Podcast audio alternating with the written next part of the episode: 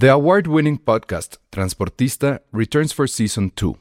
This time, we'll meet Beto Coral, who has lived his whole life in pursuit of one thing justice for his father, a police captain. Captain Coral was mysteriously murdered shortly after leading the search block that captured and killed notorious drug lord Pablo Escobar. Listen to Transportista Who Killed Captain Coral? Available on the iHeartRadio app, Apple Podcasts, or wherever you listen to your podcasts. There's never been a faster or easier way to start your weight loss journey than with PlushCare. PlushCare accepts most insurance plans and gives you online access to board-certified physicians who can prescribe FDA-approved weight loss medications like Wigovi and Zepbound for those who qualify. Take charge of your health and speak with a board-certified physician about a weight loss plan that's right for you. Get started today at plushcare.com slash weight loss. That's plushcare.com slash weight loss. plushcare.com slash weight loss. Escuchas. Escuchas. Escuchas un podcast de Dixo. Escuchas Filmsteria con Penny Oliva, Alejandro Alemán y Josué Corro. Hoy nos acompaña Ale Castro.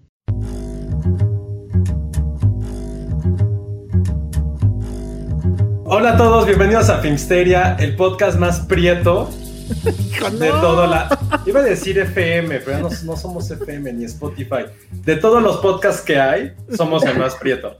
No somos el más sabroso, quizá. Bueno, Penny sí, porque baila.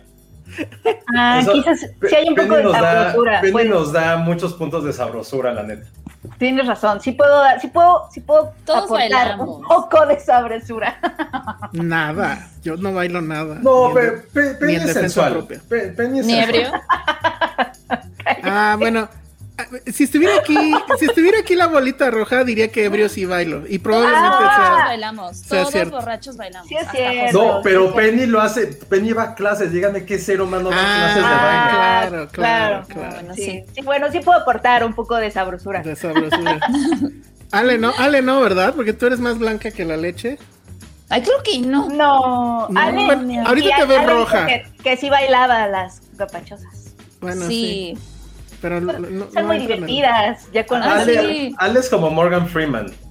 De, de hecho, dice que soy como Morgan Freeman. Porque dice tiene soy- pecas, pero no es blanca.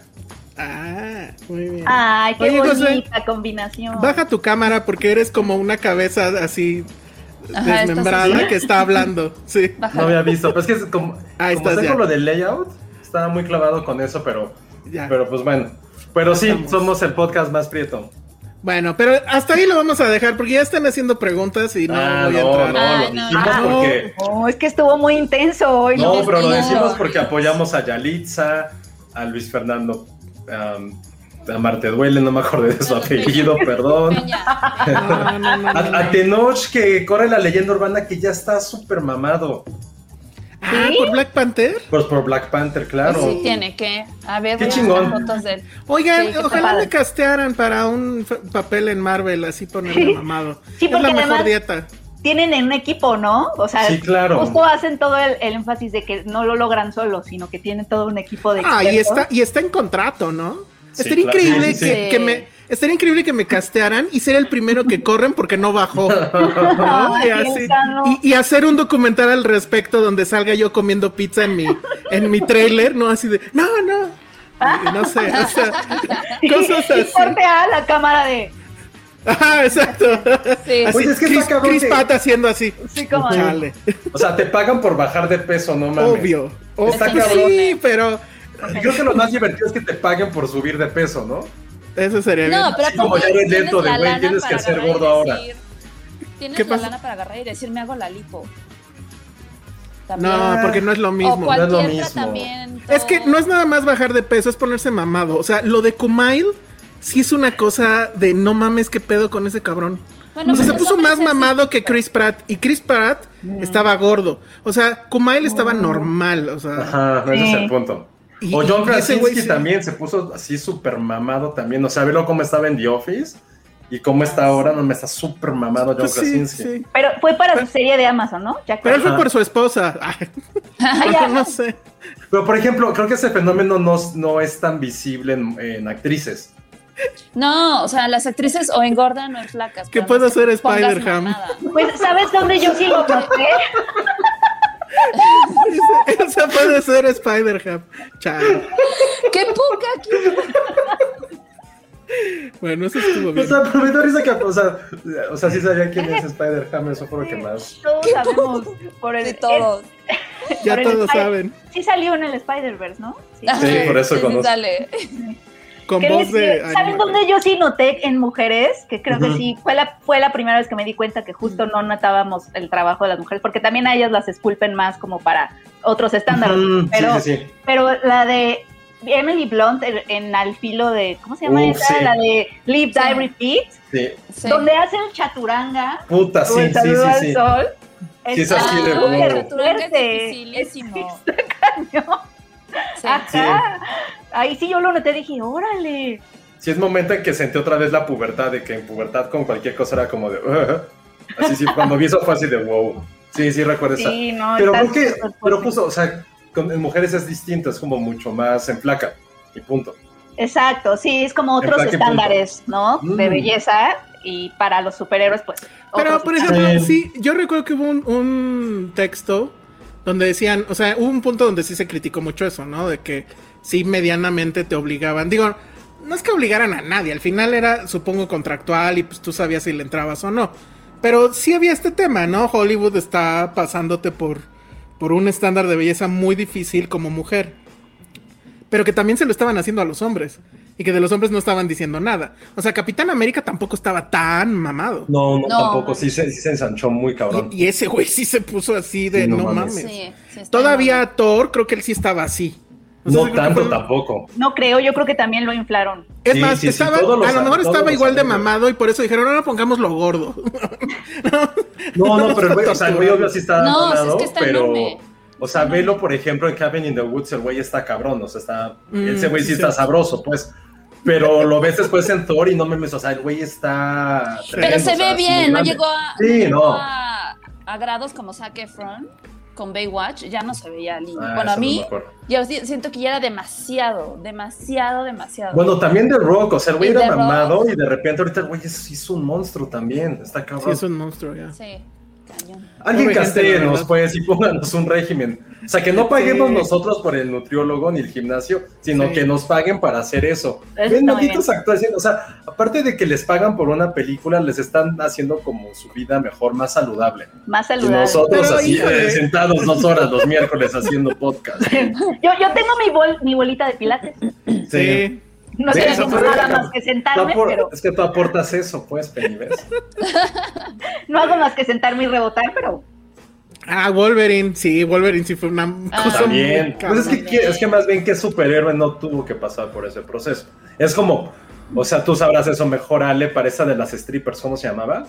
Hustlers. Host- No, no, no la vi, no recuerdo ni quién sale, Sor Jennifer López, pero supongo que todas las chicas también tuvieron que haber tenido un régimen súper cabrón de Hay una, ponerse súper, súper cabronas también. hay una actriz que sale ahí que es súper, súper gordita. O sea, porque también era un, un strip club y era para, tenía que ver de todos los gustos. y todos los todos. cuerpos. Ah. Pero J-Lo, por ejemplo, es el mejor ejemplo de lo que es estar buena y mamada. O sea, ya fuera, fuera de eso en Hustler se le ven unos brazos cuando se ve que dices, güey, esta sí te rompe la madre, la neta. O Pero sea, además es- pelea, pum. creo que es su régimen. Sí. Sin película o con película. Ah, sí, hace su vida también, o sea, Ajá. También, También. se miente también sus hijos de mamá, quiero una pizza, no, comes pizza, comes brócoli. Así, Yo sí, yo he pero pensado tengo- eso. Como Pero de- tengo ocho años, no me importa nombre Sí, no. por pequeño. Oigan, no me importa sí es Brian. López. Rebel Wilson, ¿qué pedo? No había visto las fotos, ¿ya la vieron A flaca? ver, no, Ya no, me neta. Irreconocible, así, Nah. irreconocible, mal, mal, Se ve muy bonita. A Bueno, Sí, se ve- muy bonita. Pero, estaba. a ver, eh, voy a Ay, qué parafrasear. a ver, trata de ponerlo en la pantalla para los que nos ven en YouTube. Es muy impresionante, pero además me estaba diciendo Patty, porque ya saben, este, que el tema es que su novio es Rebel Wilson. O sea, No está ya más flaca que todos nosotros. Carajo. ¿Qué pedo? Sí, es cierto. Sí, Pero el tema es que su Ay, es como novio es un tipo así guapísimo y que además tiene todo el varo del planeta. Ah, sí. pero que sí se casaron o empezaron a andar cuando ella estaba gordita. Entonces, la idea es que supuestamente ella dijo, ah, no, yo quiero ser como mi güey. Se puso a dieta así súper loco y ya es una... Bueno, es que también sí estaba, o sea, sí, sí, o sea, sí, sí. Pues más O o sea, sí, menos, ¿no? o sea, sí estaba gordita, No, pues, sí. o sea, sí. Sí. Pues sí, pero tampoco... No mames, pero no sí sé. flacó cabrón, ¿eh? Muy- Se veía muy bien. Sí. Sí, Está irreconocible, cabrón. Órale. Le voy a escribir a Rebel Wilson. Bueno, Bueno. y el caso también de Jonah Hill. Eh, Pero fíjate Él que Jonah. Hill sí se siente más orgánico, porque él bajó, volvió a subir, volvió a bajar, Eh. y ahorita está en una cosa que, pues sí, definitivamente no es Está como lo panzón. conocimos, pero tampoco es así del güey No, ya está otra vez, este, Es ya normal. ya le valió más. Ya le valió un poco madres, pero ya incluso sacó, me acuerdo que posteó en Instagram que ya le valía madres, este, enseñar, así como que andar sin camisa, ¿no? Y enseñar Sí, las ya le vale Sí, ya, pero, ya, está, ya. pero ahorita está normal, pues, no está como estaba antes, pero bueno. Muy bien, este, este segmento fue patrocinado por Weight Watchers. Todavía existe Weight Watchers. Y todo porque No también sé. preguntaron el día de la hamburguesa, entonces. Sí, Ay, mañana, mañana es el día de la hamburguesa, entonces piensen. Yo sí voy a comer hamburguesa mañana, la verdad. No, yo ya, no, ya después de haber visto todo esto, ya me entró la De ver a. Rebel Wilson flaca, ya. Pero Ay, sí. hacemos ejercicio antes y ya. Exacto. Claro, O te comes tu hamburguesa y ya no comes nada en todo el día. claro. Si, si la vida fuera, Se Es escucha muy sano eso. si la vida fuera así de sencilla, ¿no? Miren, Paula Villaseñor ya le puso al superchat para que nos vayamos al nutriólogo. Y dice, sigamos comiendo, aporto para las pizzas. ¡Eh! Gracias. Eh, Bien, Nuestra Gracias, salud no- Paula. nuestras arterias no la agradecen, pero bueno. pero en nuestro gusto sí. Sí. Vientos. Ya tenemos para las pizzas. Bueno, pues entonces, ¿con qué empezamos? Yo creo que sí con lo que vimos ayer, ¿no? Que definitivamente es el estreno de la semana. Ah, sí, porque Dejamos, Penny ya no se va. Claro, porque es 2019. ¿No sienten eso? Como de estamos aquí en 2019, o lo que debió haber sido 2020. Lo que debió haber Bienvenidos. Sí. sí. No, pues también si hablamos de, hablamos de, de Friends es como estar en 98 otra vez. sí, no es pura nostalgia, sí, ahorita hablamos de eso. Ahorita Sí, vamos es a hablar de de eso. nostalgia. Ahorita vamos a hablar de eso. Y pero bueno, primero ayer fuimos a ver a Quiet Place en un cine en IMAX, que sí fue una cosa muy, o sea, creo que la película se tiene que ver en IMAX.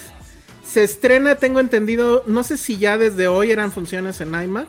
Ya, hoy empieza, bueno, desde hoy empiezan las... Hoy jueves podcast, ajá. Y o sea, el 10 pueden de junio ya Exacto. están todos los cines. Y cosa que se los decimos por experiencia, sí, uno, rápido, tienen que ver si es la mejor película que ha estrenado desde la pandemia, desde hace más de un año. Y dos, por lo que pasó con King Kong, que no era muy fácil encontrar boletos, creo que si Mm. Empiezan a hacer ahorita la preventa es por un sentido, sí aparten sus lugares porque vale la pena cada peso que vayan a invertir. No sé si quieran comer, eso me da igual, pero por lo menos lo que cuesta el boleto, el estacionamiento, el Uber o como quieran llegar al cine, va a valer la pena. Eso es lo único que quería decir por la parte del preestreno y todo eso. Que yo, o sea, lo que yo también agregaría ahí es, sí le da mucha, o le agrega mucho verla en IMAX. Entonces digo, ahorita no hay de otra, de hecho, pero sí inténtenla ver así. Sé que va a estar también en autocinema. Híjole, No, no. no. La verdad es que esta película sí tiene que verse en sala. O sea, seguramente en no sé cuánto tiempo va a estar en Paramount Plus o lo que sea. Pero no se esperen a eso. O sea, sí intenten, si se, obviamente, si se sienten seguros de ir ahorita a la sala, etcétera. Si ya los vacunaron, pues este, la verdad es que sí conviene muchísimo verla en, en, en sala. No verla de esa forma es perder mucho de, de la experiencia. Porque el asunto justo de estar en silencio, que creo que ahora, digo, no pude ver otra vez la original, que tenía yo ganas de hacer eso, pero creo que ahora lo explota mucho más y tal vez de una manera más inteligente, me atrevo a decir, el asunto de los silencios. Entonces, bueno, pues ¿de qué va Josué? Es la segunda parte de A Quiet Place, esta película de 2018 que en su momento y creo que fue una de las grandes sorpresas de, los últimos años, no tanto por la película, sino también tanto por el cast, ¿no? O sea, Emily Blunt como protagonista, John Krasinski como protagonista, director y, y co-guionista de esta, de esta película, y el gimmick era eso, de unos monstruos que te cazan a través del silencio, a través del sonido y es de un apocalipsis, ¿no? La película, la original, era mucho más acerca de la familia. Por ahí también había como esta, este subgénero muy clásico en el cine de suspenso de Estados Unidos, de las invasiones en casa. Eh, hace rato platicaba con ustedes que, que había leído algunos artículos que, que, decían que era como la película más blanca que podría haber, ¿no? Porque retrataba todos los miedos anglosajones en un solo lugar, ¿no? De, ay, es que vienen los aliens foráneos, que no hablan nuestro idioma, que quieren quitarnos todo. Güey, todas las películas, si lo vemos así, probablemente tengan ese mismo tema, ¿no? Sobre todo eso que son como medio de venganzas o de cuidar a tu familia. Pero bueno, hasta la maldita Biblia seguramente si, si ves eso tiene una sublectura de migración y de, güey, cuidémonos y que no dejemos que los fariseos vengan y nos quiten nuestros plantillos de olivos. No sé, no sé, pinche Biblia. Oye, perdón, perdón, perdón, Josué, que, quería preguntarte algo de eso. O sea, como, ¿qué, ¿por qué, o sea, por qué estos alienígenas, los monstruos, son los que vienen? ¿O quiénes son los alienígenas en, la narrativa? Ahorita, qué bueno que, ya conocemos más de ellos. Qué bueno que preguntas eso, Penny, porque eh, eso no es spoiler, viene en el tráiler. La primera secuencia que durará unos 10, 15 minutos, es, o sea, te ponen como en el inicio de la película, día 1 es cuando llegan estos aliens, o sí, vamos a llamarles aliens, no sabemos realmente lo que son, y vemos como si fuera un meteorito que empieza a caer. Y de repente cae, no sé, de aquí a donde estamos nosotros en satélite, ¿no? Es como de, ah, güey, pues mejor vamos a nuestras casas porque algo pasó, no sabemos nada y de repente, pues ya, se pueden imaginar qué es lo que ocurre, ¿no? Entonces, ya la primera parte solamente habla de eso, solamente te dan un contexto de cómo es que llegaron, cómo inició realmente este apocalipsis. Ya después toda la película eh, está enfocada directamente a lo que ocurrió al final de la, de la anterior, ¿no? Que sabemos que, pues sí, si no la han visto, lo sentimos mucho, pero se muere John Krasinski y eh, Emily Blunt y la, y la chavita, la hija sorda, están, o sea, ya descubrieron la fórmula de poder atacar a estos aliens. Inmediatamente, en el momento en que le da ese disparo con la escopeta a un alien eh, Emily Blunt, ahí otra vez empieza la película en ese mismo momento. O sea, es una, es una continuidad completamente eh, anexada. después, después, evidentemente, y como se ve en la película, algo pasa con su granja, que tienen que mudarse de ahí porque ya no tienen casa.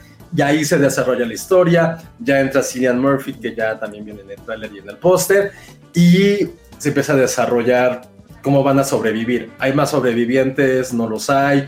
Quién es Cillian Murphy, cuál es su plan junto con la familia, el rol que tiene que ocupar la niña y no olvidar que está el bebé, el bebé que está como en un Moisés que todo el tiempo tienen que llevar y que vimos en la película original, como para que no haga ruido le tienen que poner como su, tanquecito de oxígeno, su mascarita de oxígeno para que no haga ruido. Entonces ese es como el gran planteamiento. Creo yo eh, ahorita lo platicamos más, más a fondo con Elsa, que sí, es de esas grandes, es de esas películas que te sorprenden la manufactura con la que están hechas. No tienen ninguna otra intencionalidad. No es John Krasinski descubriendo cómo hacer una nueva película de, de suspenso. El güey creo que es un gran maquilador de, de, una película que sabe cómo mantenerte con el, así con todo el nerviosismo. Son hubo partes de la película en que yo decía, ya, ya, o sea, ya, que, que pase algo porque sabes, sabes que va a ocurrir y el güey te mete un corte para contar otra historia. Esa historia empieza a desarrollarse. Va a pasar algo, corte a otra historia. Hay un momento en que te está contando.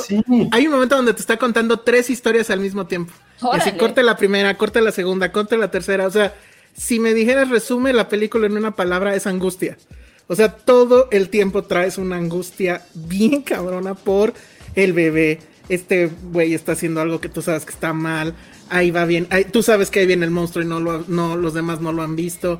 O sea, todo el tiempo es eso. Hay muy pocas escenas de diálogos que te expliquen cosas que te van a situar. O sea, es, muy poquito eso. Y todo es ya echado a andar. O sea, ya, eh, o sea, tú sabes perfectamente qué va a pasar. De hecho, en ese sentido, es muy predecible. Pero no te importa porque está tan bien armada y te maneja la atención tan bien que, o sea, te olvidas de todo. Y sí, hay un momento en que dices, no puede ser ese bebé ya. O sea, no puedo con el bebé. Sí, es, impresionante. entre quieres pegarle al bebé, quieres pegarle al niño por idiota que es, quieres ayudar a la niña, después no, quieres cargar al bebé, quieres después ayudar al niño con su cara que siempre, aparte, no sé si es el mejor actor o tiene la cara más de susto de toda la historia, pero siempre estás preocupado por el niño porque tiene como una cara así de, güey, quiere llorar todo el tiempo. Entonces, o te desespera o lo quieres ayudar. Y Emily Blunt también creo que la hace bastante, hace muy bien.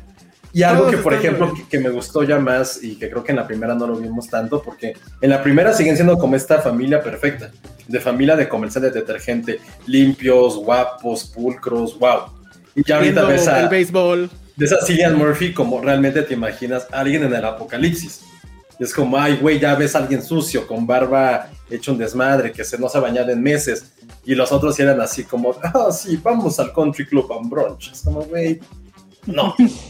Y hay otros, ¿saben? Hay otros actores, bueno, un par este, medio famosos que no podemos decirles de, de qué van, pero, pero en sí es eso. Creo que a lo mejor no aporta mucho a un nivel, vamos a pensarlo como de iconografía o tratar de explicar qué es lo que estaba ocurriendo en el, alrededor. Creo que Krasinski se, enfoca muchísimo en solo querer contar la historia de estos personajes, cosa que a mí no me molesta en lo absoluto, pero quizá a mí me hubiera gustado como ver más allá de este microuniverso que nos está creando. Me gustaría, sí, cambia, me, cambió, me cambiaría la emoción, no creo, porque si es eso, es una película que solamente te puede provocar algo que sí, si quieres decir, es como ansiedad, este, angustia, miedo, pero ese sentimiento que sientes desde la primera escena nunca te va a dejar.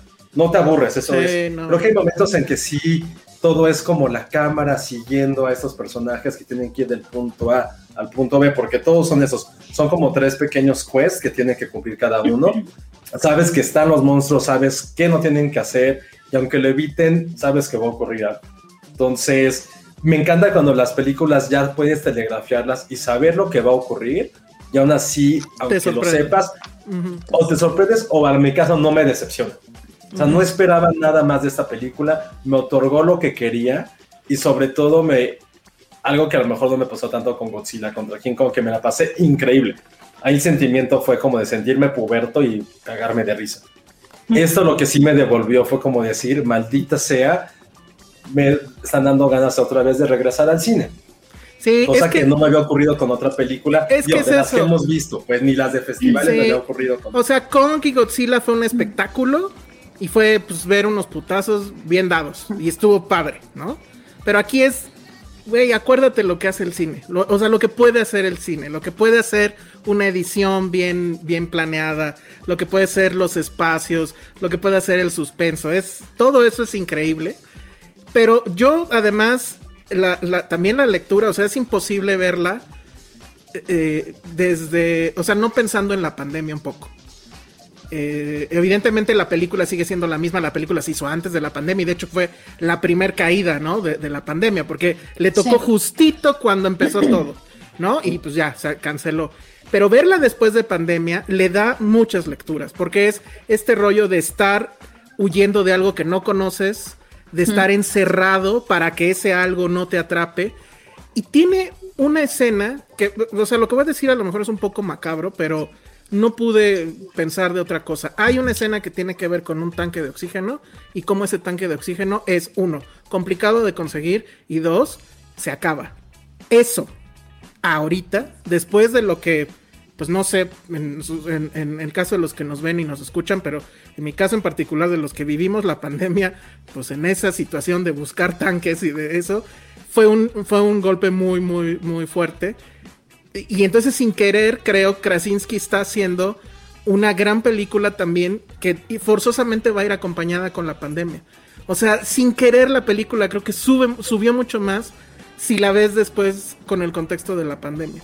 Y entonces eso la hace otra cosa completamente diferente y por eso creo que esas críticas de es que es una cosa muy blanca, cabrones, el mundo entero lo acaba de vivir.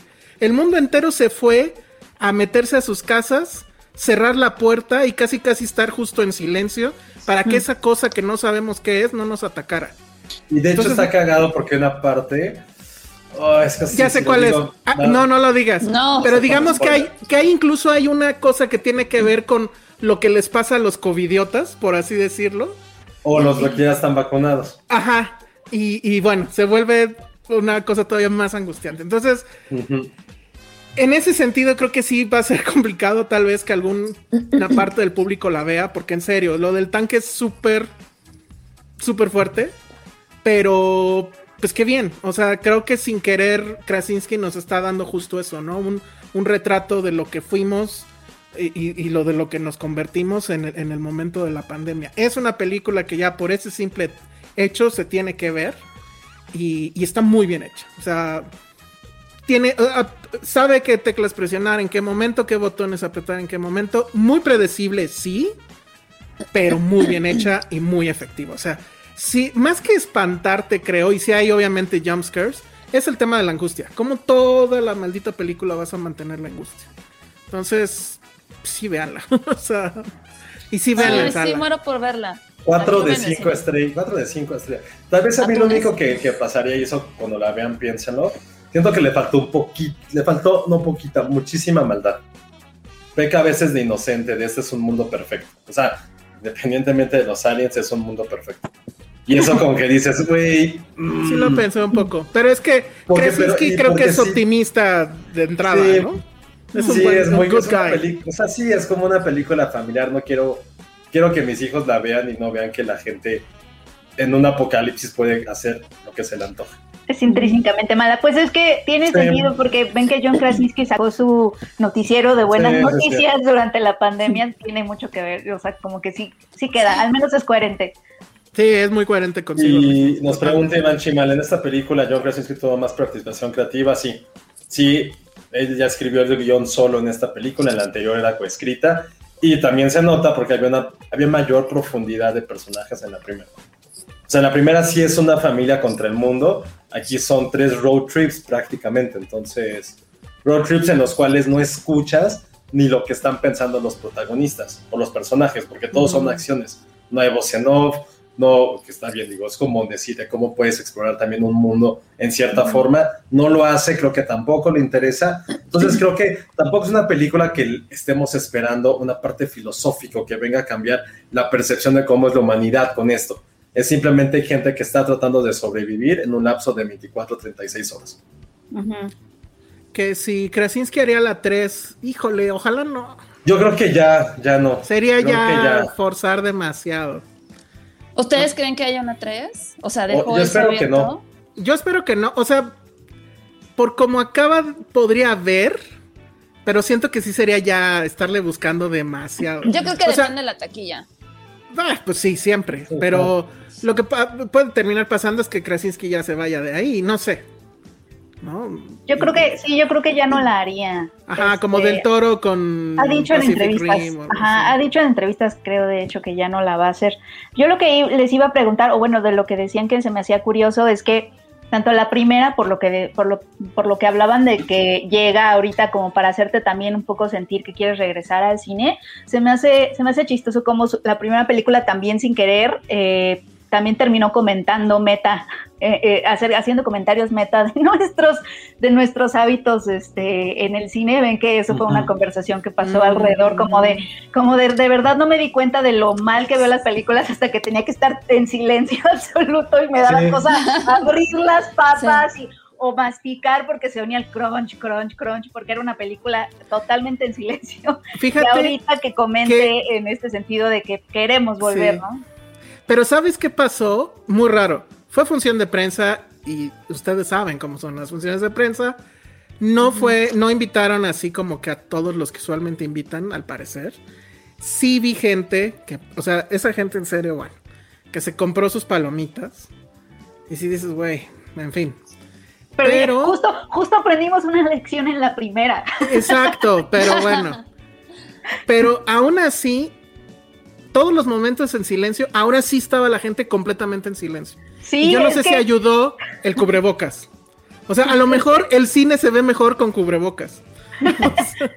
yo me acuerdo, yo, mira, yo pequé, yo la vi en una, en una función de prensa muy chiquita, este, en las oficinas de Paramount, en, que caben ahí como 12 personas, etcétera, pero yo moría de hambre, entonces sí agarré una de las papitas que tienen como ahí para la prensa y así, agarré unos runners, me acuerdo, no, o sea, no, abrí no, la bolsa no. y me quedé así, o sea, cuando vi de qué se trataba esa película, no me los pude comer, yo moría de hambre, pero decía, no, qué oso, o sea, porque todos estamos aquí, es claro. completamente en silencio, y siento que si crujo mi papa, por mi culpa van a matar a John Krasinski.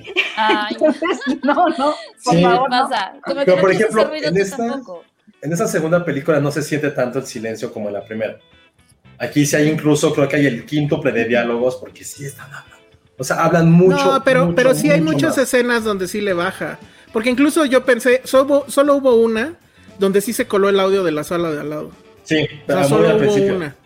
Muy Y, al principio. y, y- y yo no noté, o sea, ahora peor, porque me dice Jaime que les regalaron las palomas. Pues mal, Jaime, ¿para qué los haces comer? Pero bueno, este... Pero no se escuchaba el crunch no crunch. No, yo No. no lo escuché, yo no lo escuché. O sea, la verdad es que la gente se portó bastante bien. No, pero creo que también ya eso, también sabías a lo que ibas. Creo que en la primera que no tenías la más remota Igual. idea. O sea, yo me acuerdo que me acuerdo cuando la fui a ver, estaba pegajosísimo el, el- el piso. Entonces yo evidentemente tenía los pies así, ¿no? Sentado y de repente los movía y se escuchaba. Y yo así de puta, qué incómodo. Porque ni siquiera es que fui yo, pero se escuchaba muchísimo. Y esa es otra cosa. Mucha gente, había, había escenas en que no entendía por qué la gente se estaba riendo ayer. Ah, Era como, güey, no, no. ¿Se reían? Sí, o sea, pero de cosas que a mí no me daban risa, que era como, güey. Ah, yo sí me reí. No No, podría ser, no podría pero- ser risa nerviosa. Es lo que dice Jaime, pero pues, es Eso- que eran momentos que ni siquiera estaba pasando mucho, eran como en diálogos así normales. A mí sí me da risa nerviosa luego. Sí, a mí también. Oigan, Leonardo Hernández nos eh, coopera en el super chat, nos saluda desde Gracias. Seattle de nueva cuenta y nos pregunta es económicamente viable posponer estrenos en cine Top Gun. Bueno, Top Gun también es como de esas que ya también lleva mucho rato ahí guardada. Este, pues no es económicamente viable, obviamente, o sea, le vas a perder, pero le vas a perder más si la estrenas. O sea, el cálculo la es la, ver. est- la estreno en salas como Tenet y que nadie la fue a ver, o la No, mando o a streaming y a lo mejor le pierdo. O Ale es la que debe contestar. Todo, todo es como, es, es- o sea, es parte de la negociación. Obviamente para estrenar cualquier película en COVID o sin COVID, siempre se tiene que, que revisar cuál sea la mejor fecha. O sea, si, si ya invertiste en tu película, obviamente lo que quieres es ganarle. Y sí, sí hay que posponerla, por supuesto. O sea, aquí, aquí lo importante es encontrar la fecha más adecuada para poder estrenarla. Eh, ahorita se viene el verano, entonces creo que todo, todo este mes va a ser como muy, es, va a ser un parteaguas para ver cómo se va a comportar el cine y para ver qué películas sí van a ver la luz en pantalla grande o se van directo a streaming, porque también Oye. pasa eso, o sea, es de, o sea, no, o sea, que digo, también pasa eso, el decir, a ver, yo como productor, pues ya tengo esta película, yo la quería ver en pantalla grande, pero pues es que de aquí a que estrene no veo para cuándo y pues la verdad estoy perdiendo dinero, entonces voy y la mejor me saco streaming. No pasa. Y hay otros que dicen, no, yo me espero porque, o sea, también tiene que ver mucho con el ego de, de- del productor, porque se vale. O sea, imagínate chingarte por hacer una película y decir, yo, mi sueño es verla en pantalla grande, pues estás en todo el derecho de decir, la quiero, la quiero en pantalla grande, ¿no? Y también mucho tiene que ver los contratos, las pantallas, cómo la compres. O sea, si en tu contrato viene, tiene que salir en cines, ni modo, te esperas. Y sabes que eso fue algo que platicamos cuando hicimos nuestros podcasts, en nuestro video especial con los productores.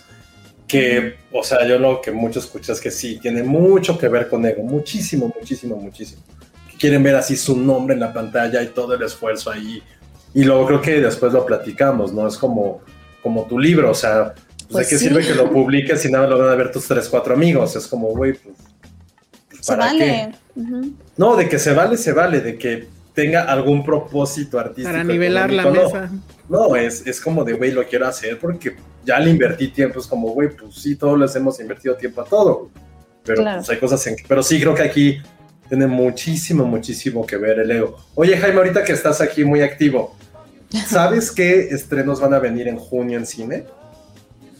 Si quieres, Para ver quién dices, le, pero- quién le compite a, a Quiet Place o qué. No, no, Yo nada más para saber qué, qué estrenos hay, porque, ¿mande? Yo te los había mandado, ¿no? pero no venía, por ejemplo, no venían muchas películas que ya están. Pues que Jaime nos diga, oigan, Axel Muñoz dice, la de Bond la van a terminar estrenando en Prime Video. Eso no es cierto, de hecho. O sea, lo, lo comenta porque No. Jeff Bezos abrió, aprovechó el hot sale y pues compró MGM, ¿no? Pero eh, ya dijeron que no, que Bond obviamente se va a estrenar en cine. Yo ya me urge que, que salga porque hice las entrevistas. No Tenemos, tenemos el arti- tengo el artículo de Elsa así, nada más para darle zen desde el Pero año es que- pasado. Pero además me acuerdo que la, la anécdota completa es, o sea, fui a hacer las entrevistas todo y pues todavía faltaba para el estreno, entonces pues ya clásico que dices, bueno, ahí luego lo hago. Y luego ya Penny me dice, no, ya urge, no sé qué. Ah, bueno, va. Y pum, me lo aviento así en friega. Y justo al día siguiente creo que fue el anuncio de se cierran los cines. Y, y fue cuando le dije, Penny, ya valimos madre. Y, y ella tuvo que rehacer su edición. Sí, tuvimos que sacar el artículo, porque ese todavía lo podíamos sacar. Hay unos que ya se fueron, o sea, sacamos portada de Mulan, o sea, Black Widow, el artículo, el, la del lugar en silencio, lo sacamos en prim el año pasado. Entonces, bueno, Ah. pueden, che- pueden checar la edición de marzo o de abril eh, para leer. 2020. Ahora sí, de El lugar en silencio, dos amigos. Oigan, Sí. pero, o sea, No, pero no, vamos sé si a ustedes les pasa algo que ahorita que estaban hablando de estrenos. O sea, no, no sé, como que yo en lo personal ya, ya perdí como esta. Como ya se descuadraron todos los tiempos. O sea, como que ya no, no tengo como ningún estreno que diga, güey, lo estoy esperando porque ya no confío tampoco en eso. O sea, como que esa parte en mí ya se perdió, que decías, ok, sabes que en julio va a estrenar tal cosa, algo que quisieras ver y te estabas como esperando para ese estreno. Creo que después de un año, año y medio sin que tengamos esa, pues como ese músculo activo otra vez, no sé si, si me estén emocionando algunos estrenos, quizá porque no hay ninguna película que a mí en lo personal me esté como, como llamando tanto la atención. No sé, pero no sé si a ustedes les pasa algo similar. No, pues es que yo estoy esperando todas las que no se estrenaron. Yo sí, o sea, fuera de lo de la entrevista, yo sí quiero ver Bond, yo sí quiero ver este Top Gun, o sea, sí quiero Pero, ver ejemplo- todos esos blockbusters Ok. que creo que sí pues van a, a- a abonar al tema de, pues, ¿te acuerdas cómo era el cine? O sea, Pero, por ejemplo, ya pasó un año sin que tuviéramos esta emoción. pero, pero no sé justo lo si que nos- decimos, Pero no sé si lo que ustedes ha pasado de, güey, pues ya, pues, sí puedo vivir sin esta emoción de los blockbusters. No, Yo, pero yo, justo- yo, yo estoy ahí. Es que, No, te lo yo- juro que después de ver lo de mí- ayer. sí, pero eso no es un blockbuster. Fue, esa creo que es una experiencia que pasa solamente con cierto tipo de películas. O sea, Ok. porque, por ejemplo, insisto, creo que con lo de King Kong contra Godzilla, voy a hacer el ejercicio de verla en casa y no sé si vaya a ser la misma emoción o no. Probablemente sí. no.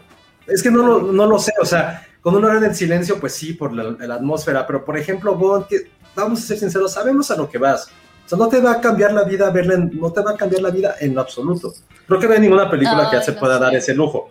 O sea, pero, Pero- creo que estamos más nostálgicos por el hecho de ir al cine porque trabajamos en esto, a decir, güey, una película que sí tengas que ver en el cine.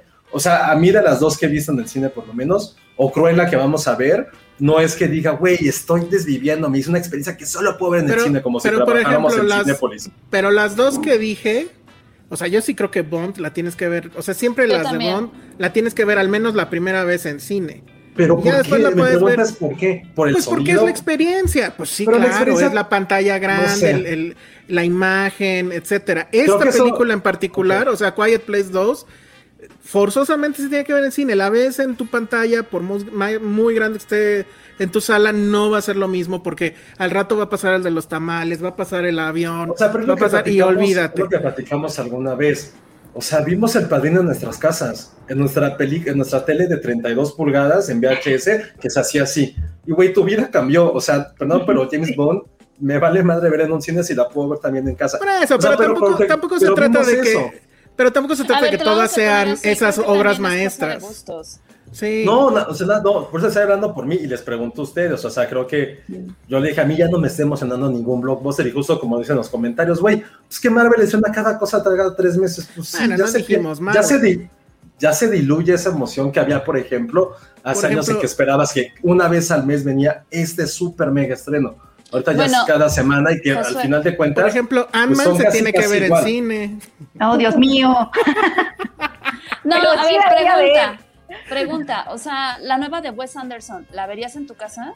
Sí, sí, sí, sí, sin ningún problema, sin ningún ¿Sí? problema. Claro. O sea, yo no estoy ahí porque, ay, guau, no, o sea, lo que yo, lo que a mí me, mejor por cómo a mí me gusta ver ciertas cosas del cine. O sea, sí, o sea, no, no me importa el mejor sonido, no me importa la gran pantalla. Yo estoy ahí por la experiencia narrativa de una película. ¿La O vas sea, a ver en quiero ver- 720? No, no, pero, o sea, sí, o sea, creo que. O sea, en resolución baja, no. No, pero, no, es que, a ver, insisto, si vi de los Tenenbaums en, una, en un VHS en 2001, cuando estaba en la prepa, y dije, güey, ¿qué Ok. joya acabo de ver? No fue porque, güey, qué joya acabo de escuchar. Bueno, ¿Qué. 10 acabo de ver? No, güey. Pero a ver, pero a ver, Estos pero a ver. personajes, esta narrativa, güey, qué chingados Espérame. estoy viendo. Ok, todo eso está bien, pero ahora te digo, si toda esa gran narrativa y si todo eso lo hubieras visto en una pantalla grande, ¿me dices que la experiencia es igual? ¿Que hubiera sido igual? Para mí, para mí, por lo que ha pasado este año, sí. Por lo que ha pasado este año. Eso es lo que yo no creo. Yo sí creo que hay películas que no pierden si las ves en tu sala. Y pues no sé, la lista es larga, muy larga. Pero yo creo que sí hay películas que la experiencia es mejor si la ves en la sala.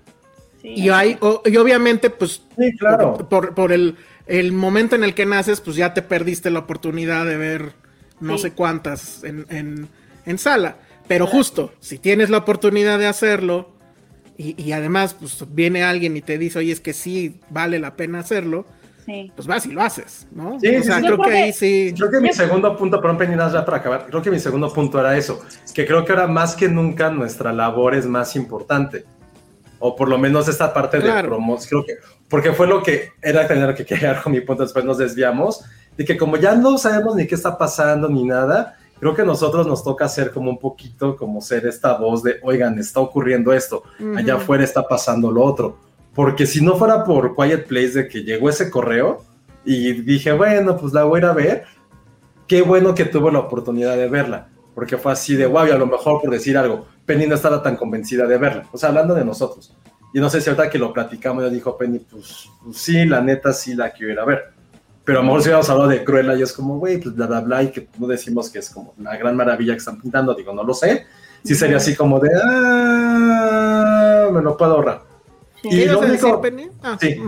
Y lo que quiero decir es que sí está, no está tan, es que hay muchos comentarios, por eso lo quiero decir. Eh, sí está bien lo de la distancia, no, sí se siente seguro ir al cine, es lo que quiero acabar. Se siente seguro ir al cine y si quieren hacerlo, no tengan esta Aprovechen antes de que regresemos a tengo así como tengo aquí a gatito, la otra mm. persona al lado y al lado al otro así todos pegados. Aprovechen. La verdad es que yo soy tan feliz con las salas, así de que toda mi fila está vacía y la de atrás también.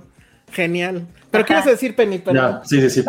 yo lo que iba a decir es que, o sea, creo que es algo que más, que más o menos tú dijiste, o sea, de, o sea, como que yo me siento ambivalente y la razón por la que me siento ambivalente y sí entiendo lo que está diciendo Josué, pero obviamente también extraño la experiencia de ir a la sala ¿no? Como todo, pero creo que sí tiene que ver con, no solo con gustos, como decía Ale, sino con las condiciones y la geografía y el contexto de cada quien, porque por ejemplo, eh, hay personas que en su cine solo está cierto tipo de películas, no hablando como en México, ¿no? Y de que obviamente hay muchos cines, hay mucha falta de cines en muchos municipios. Y si a lo mejor tú ya viste esa película, porque obviamente las de Marvel, qué padre, pero son la misma película, realmente. Y si tú quieres ver otra película, pues no te queda más que ir al streaming, a esas cosas. O sea, como que también creo que depende de dónde estés parado y cuál sea tu contexto. Y por ejemplo, en mi caso, eh, ahora con la pandemia, que, que, bueno, la pandemia se agregó al contexto de todos, ¿no? O sea, como que lo hizo todavía más complejo. Entonces, en mi caso, en la pandemia, sí, sí, sí de pronto me di cuenta que sí no extrañaba, tanto ir al cine y me di cuenta que no era por el cine en sí mismo, sino porque me había dado cuenta que mis hábitos de, ir al cine siempre derivaban en una película que no me hacía feliz, o sea, como que siempre era o una de Marvel o una, o sea, en mi caso, eso estoy hablando de mí. Cuando iba yo al cine terminaba siendo una película que pues la verdad no me emocionaba tanto. Y las que más me emocionaron, las que más me tocaron, eh, incluyendo a las que me, enseñaron sobre cine, como dice Josué, en mi adolescencia, pues las vi en una televisión. Entonces, para mí es como, me siento ambivalente de eso, como que más bien quisiera ver esas películas de pantalla grande, pero no están. Entonces, pues no me queda más que verlas en streaming o en la tele, porque siento que al cine a menos que vaya a lugares muy específicos, ¿no? Como la Cineteca Nacional o como Cine estoy viendo siempre la misma película. Entonces, por eso, yo sí, yo sí extraño ver, verla, eh, ir a, la sala de cine, pero también resulta que en nuestros hábitos de consumo o en muchos cines solo hay cierto tipo de película y entonces ahí es cuando empieza el a lo mejor por eso ahí tenemos como estas diferencias de, no, a mí sí me gusta el cine, porque si tú tienes, ah, si en tu cine hay como mucho más variedad, pues entonces tu experiencia está ligada a eso, como de, no, pues es que yo sí disfruto mucho ver las cosas en pantalla grande, pero si le preguntas a mi mamá me va a decir, no, a mí nunca me gusta lo que hay en, en el cine, porque para ella el cine es el cine Perisur, ¿no? O porque, o sea, como que siento que depende de factores que tienen que ver con el contexto, siento. Pero es que, ¿sabes cuál creo que es la diferencia? O sea, creo que hay o sea, la sala es un compromiso todavía más alto. O sea, por ejemplo, habíamos dicho de ver series a ver películas, a veces las series nos dan flojera, porque nos obligan a estar no sé cuántas horas ahí, ¿no? Y es un compromiso que a lo mejor no queremos tener con algo que ni siquiera sabemos si va a estar bueno o no. Pero eh, ir al cine creo que también es otro compromiso, porque es agarrar, o sea, de entrada, pues quitarte la pijama, ¿no? y ponerte pantalones, cosa que ahorita en, este contexto ya es más raro, ¿no? Y agarrar el carro o subirte al transporte y, llegar al lugar y pagar y, estar en convivencia con otros y tener los que soportar, es todo un, compromiso. Pero el, digamos, el regreso, pues es ver algo en, en las condiciones pues más óptimas creo que puede haber para ver un asunto audiovisual. Y como bien dices, el problema es que luego el, el contenido, odio esa palabra, pero bueno, este, te, decepciona porque no, o sea, hiciste todo eso y salió mal, ¿no? Y ahí sí, como dice Josué, pues entramos nosotros en teoría, donde te decimos, bueno, de qué va cada cosa y tú tomas una decisión más informada. Pero el, la vía contraria es quedarte en tu sillón. Y a mí la verdad es que ya me cuesta mucho trabajo eso. Porque las cosas que te van a distraer son miles. O sea, en el cel o sea, no apagas el celular en la sala, creo que nadie lo hacemos, pero sí lo dejas en mute y a lo mejor pues lo volteas, ¿no? Y si la película se pone aburrida, sí lo le das un vistazo a lo mejor si entró un mensaje y de quién era. Pero si estás en la sala y además la hora, porque a veces no vas a verlas todas en la noche, sino que las ves en la mañana, lo que sea, están los mensajes de la chamba, están o, suena el teléfono, o ya llegó o ya llegó el Rappi, o, o, o sea, hay N cantidad de cosas. El, el gato que sí, ya están tocando. ¿El gato que interrumpe Elsa cuando ves algo? A veces sí, sobre todo en las noches, pues empieza a arañarme. Esos juguetes, ¿no? Empieza a arañarte. Es como de, a ver, pinche eh, gordo, ya ponte a hacer algo en vez de estar ahí sentado y empieza a arañarme en los pies. o sea, es horrible. Entonces, a mí la neta es que cada vez me cuesta más trabajo poder hacer ese compromiso con la película o, la serie o lo que sea. de va a haber dos horas donde no voy a hacer nada, no voy a pelar nada, o sea, y, de todas maneras, pues ahí está el de los camotes, ¿no? la desconexión sí se extraña mucho de la serie. Eso es, lo que es, la que te da, sí. Y lo que le decía Penny, ahorita en las series duran una hora cada capítulo. Ya no puedo, usarlo. ¿Por qué hacen eso?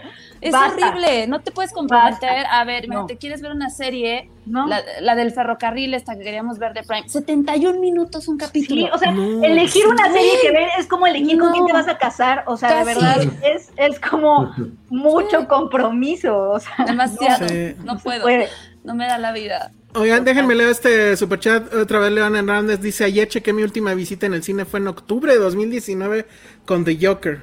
Órale. Wow. El cinematógrafo es una bella marte de, experiencia. Extrañamos esa experiencia. Además, en Estados Unidos los cines tienen una calidad de, de, de video mucho más elevada que los de aquí. Ahí va otra crítica, Jaime, porque eso sí me clavé ayer. La verdad es que la copia que vimos ayer no se veía tan padre, ¿eh? Y eso que era IMAX. O sea, la calidad del video Ay, pero no, es culpa de Jaime. A lo mejor no es culpa de Jaime. No, no, claro, no, claro que no. Jaime lleva las redes, sí. No, pero, pero pues está poniendo ahí a defenderlos. Pues obvio, obvio, obvio. ¿Qué pasó, Penny? Perdón. No, no, es que me da, que me da risa que le están tocando pedradas a Jaime. sí, lo de las palomitas tampoco. Ahora, es una estrategia. Él dijo que las regaló, pues yo qué. No, no fue su decisión. No, pero no fue su decisión, lo hizo. Dice que ya no quiere entrar al programa. Qué bueno, porque tenemos muchas cosas de qué hablar. Dejen Oigan, bueno. rápido a Oscar, que preguntó lo de Minari. La, este, la película se va a estrenar en Prime después, ya mm. pronto. Ahorita todavía sigue en Cineteca y en, bueno, en la Ciudad de México está en Oasis, que es donde ha funcionado muy bien la película. ¿Qué se sentirá ser Jeff Bezos y tener todo? tener a Bond, tener a Rocky, tener lo que el viento se llevó. Ahora, la otra duda era si las va a poner bien, ¿no? O sea, las va a poner en 4K, en formato completo, ¿no? No sé. Formato tele, bien se vienen traducidas. muchas cosas. Qué horror, pero bueno. En fin, bueno, aquí dejamos entonces a Quiet Place. Este, el resumen es, sí los van a gustar muchísimo. Eso. Sí, y véanla, véanla, véanla. Véanla, eh, y, y, sí creo que sí vale la pena. Eh, sí, pero, que, pero que compren palomitas o no. Sí. No. Sí, coman, sean felices. ¿Quieren ir al cine? Pues se joden y ahora molestan al vecino ganado con sus palomitas. Sí, esa quieren experiencia completa. La gente va a comer, la gente va a hablar, la gente va a sonar el celular. ¿Quieren eso? Adelante, yo soy Tim. Justo por eso es el momento para ir, porque la gente trae un cubrebocas y eso ya me di cuenta, hace mucha diferencia. La gente se, se calla el hocico, eso está genial. Entonces, este, aprovechemos ahora y no ya cuando ya va a estar todo lleno otra vez. Bueno, entonces, vámonos creo que con el otro gran evento del día de hoy, o para algunos, algunas en este caso. Es el momento de poner los playoffs de la NBA. Ay, qué grosero. Bueno, no, yo también ya la vi. Penny, Ale y yo vimos eh, la reunión de Friends. A, mí, a, mí, me faltó un cacho, pero... No te perdiste de nada, Penny. A ver, pues van. A ver, que no va a cambiar mucho el formato. Que, que, hablen primero las fans. A ver, tú, Ale, ¿te gustó? no, me, no me desagradó. O sea, sí llegó un punto en el que de repente me empezó a aburrir porque dije, ay, creo que son puros bloopers, ¿no? Uh -huh. Este, pero la neta, si te soy honesta, sí me dio un poquito de nostalgia y sí, la, como la lagrimita cuando entran al set y se quedan así, ay, no sé. O sea, como esta onda de que empiezan a recordar, sí dije, ay, sí. Este, digo, ya, creo que ya hemos mencionado en varias ocasiones que pues esta reunión no fue como nosotros habíamos pensado de de que iba a ser, o sea, un capítulo con la continuación, de ver qué había pasado con sus vidas. De hecho, en esta reunión explican, o sea, eh, los mismos actores explican el, el, por qué no les gustaría que hicieran una reunión así, de, de, saber qué es lo que están pasando con sus vidas. Pero pues al final es como más bien una, el sentarse a platicar, una remembranza de todo lo que vivieron, de este, cómo se hizo el casting, cómo llegaron ahí, las cosas que aprendieron, etcétera, etcétera, ¿no? Y lo que, y lo que al final pues los lanzó a todos al estrellato, ¿no? O sea, cómo se convirtió en una de las series más vistas de todos los tiempos. Dieron ahí uno, al principio dieron unos datos súper cañones de cuántas veces hasta la actualidad se ha visto el, la serie ¿Cuántas veces se vio cuando se estrenó y cuántas veces se, se, se ha visto, ¿no? Ahorita en streaming y, saber, y demás. Y saber que tú eres parte de esa cifra. Ajá, porque aparte la ves una y otra y otra. Y, y hice a mi mamá parte de la cifra. O sea. Saber sí. que gracias a ustedes hicieron millonarios a seis güeyes, ¿o cuántos son? Son seis. Que ni saben actuar. Bueno, y los creadores. Ay, no, sí saben. No, creo que no. no Yo me no, quedé no, con esa duda, ¿eh? Porque dije, ¿los creadores habrán ganado más? O sea, si ellos ganaban un millón por episodio, los creadores ganaban dos Obvio, millones. yo creo que se están sí. se quedan con todas las regalías. Imagínate, ¿Quién hay sabe? atracciones, hay museos, puedes en Nueva York puedes visitar el set, tú me pasaste el link, ¿te acuerdas? Siguen viviendo de eso, supongo. Sí, siguen viviendo de eso, o sea. de... No, pero sí, ajá. Ajá, y lo que está padre, o sea, en definitiva, esta, esta reunión sí es un fanservice, definitivamente, o sea, es para fans únicamente, o sea, para el fan clavado que sí se acuerda de, ay, porque justamente cuando empiezan a hablar de las anécdotas, y es como muy de, sí, sí es cierto, ¿no? Este, me acuerdo perfecto de que en el capítulo tal dicen tal y pasó esto y fue así, ¿no? O sea, como que todo ese tipo de cosas. También hay una espérate, serie. Espérate, que... espérate, rápido. Este comentario de Mona Lisa está increíble. De todos los que hemos hecho famosos sin talento, estos son mis favoritos, no, no regrets. Total. sí, sí, Super. sí. O sea, hay, hay, hay cosas más cuestionables. Exacto. no, y tenemos, y hay varios invitados, está por ahí David Beckham, aparece ¿Por qué está Beckham? Porque Beckham habla de cuando, de cómo Friends, o sea, o sea, imagínate cuánta gente no creció o, o, se formó viendo Friends. Y Beckham lo que platica en sus anécdotas es como de, güey, yo después de cada partido y de estar en hoteles y demás, yo lo que veía era Friends y era lo que me hacía feliz. No, Es que pero que me entrevistan, a, di- a diferentes famosos entre los que está Malala Está Malala. Y Malala es así de. Qué horror eso, ¿eh? No manches. y este y, y- y de- pues, obviamente hablan de lo que significó Friends. A ver, Sí. Penny. Ah, está padre eso, A la ver, neta. a mí, a mí lo que me hubiera gustado es que fuera como la reunión de Homero cuando va a, a su escuela. Y entonces, a ver, ¿quién de ellos viajó más? Tuvo que viajar más para llegar a la reunión de Friends. ¿Quién engordó más? Que ese sí se la llevó este Joey. ¿no? Ay, Matt LeBlanc. Ay, pero lo sabes desde que lo ves comer en la en la serie. ¿Qué? ¿Sabías que eso iba a acabar así? Sabías que yo iba a acabar así. ¿Quién tiene más Botox? Courtney Ay, Cox. Cox, definitivamente. Sí, ¿verdad? Sí, no, man. ¿Sabes qué? Creo que de las mujeres la que mejor se ve es Lisa Kudrow. Sí, es Phoebe. O sea, está igualita, o sea, se ve, Oigan, se ve muy bien. ¿Es cierto que canta la maldita canción del gato? Canta y la- con Lady Gaga. Con Lady Gaga. Cat.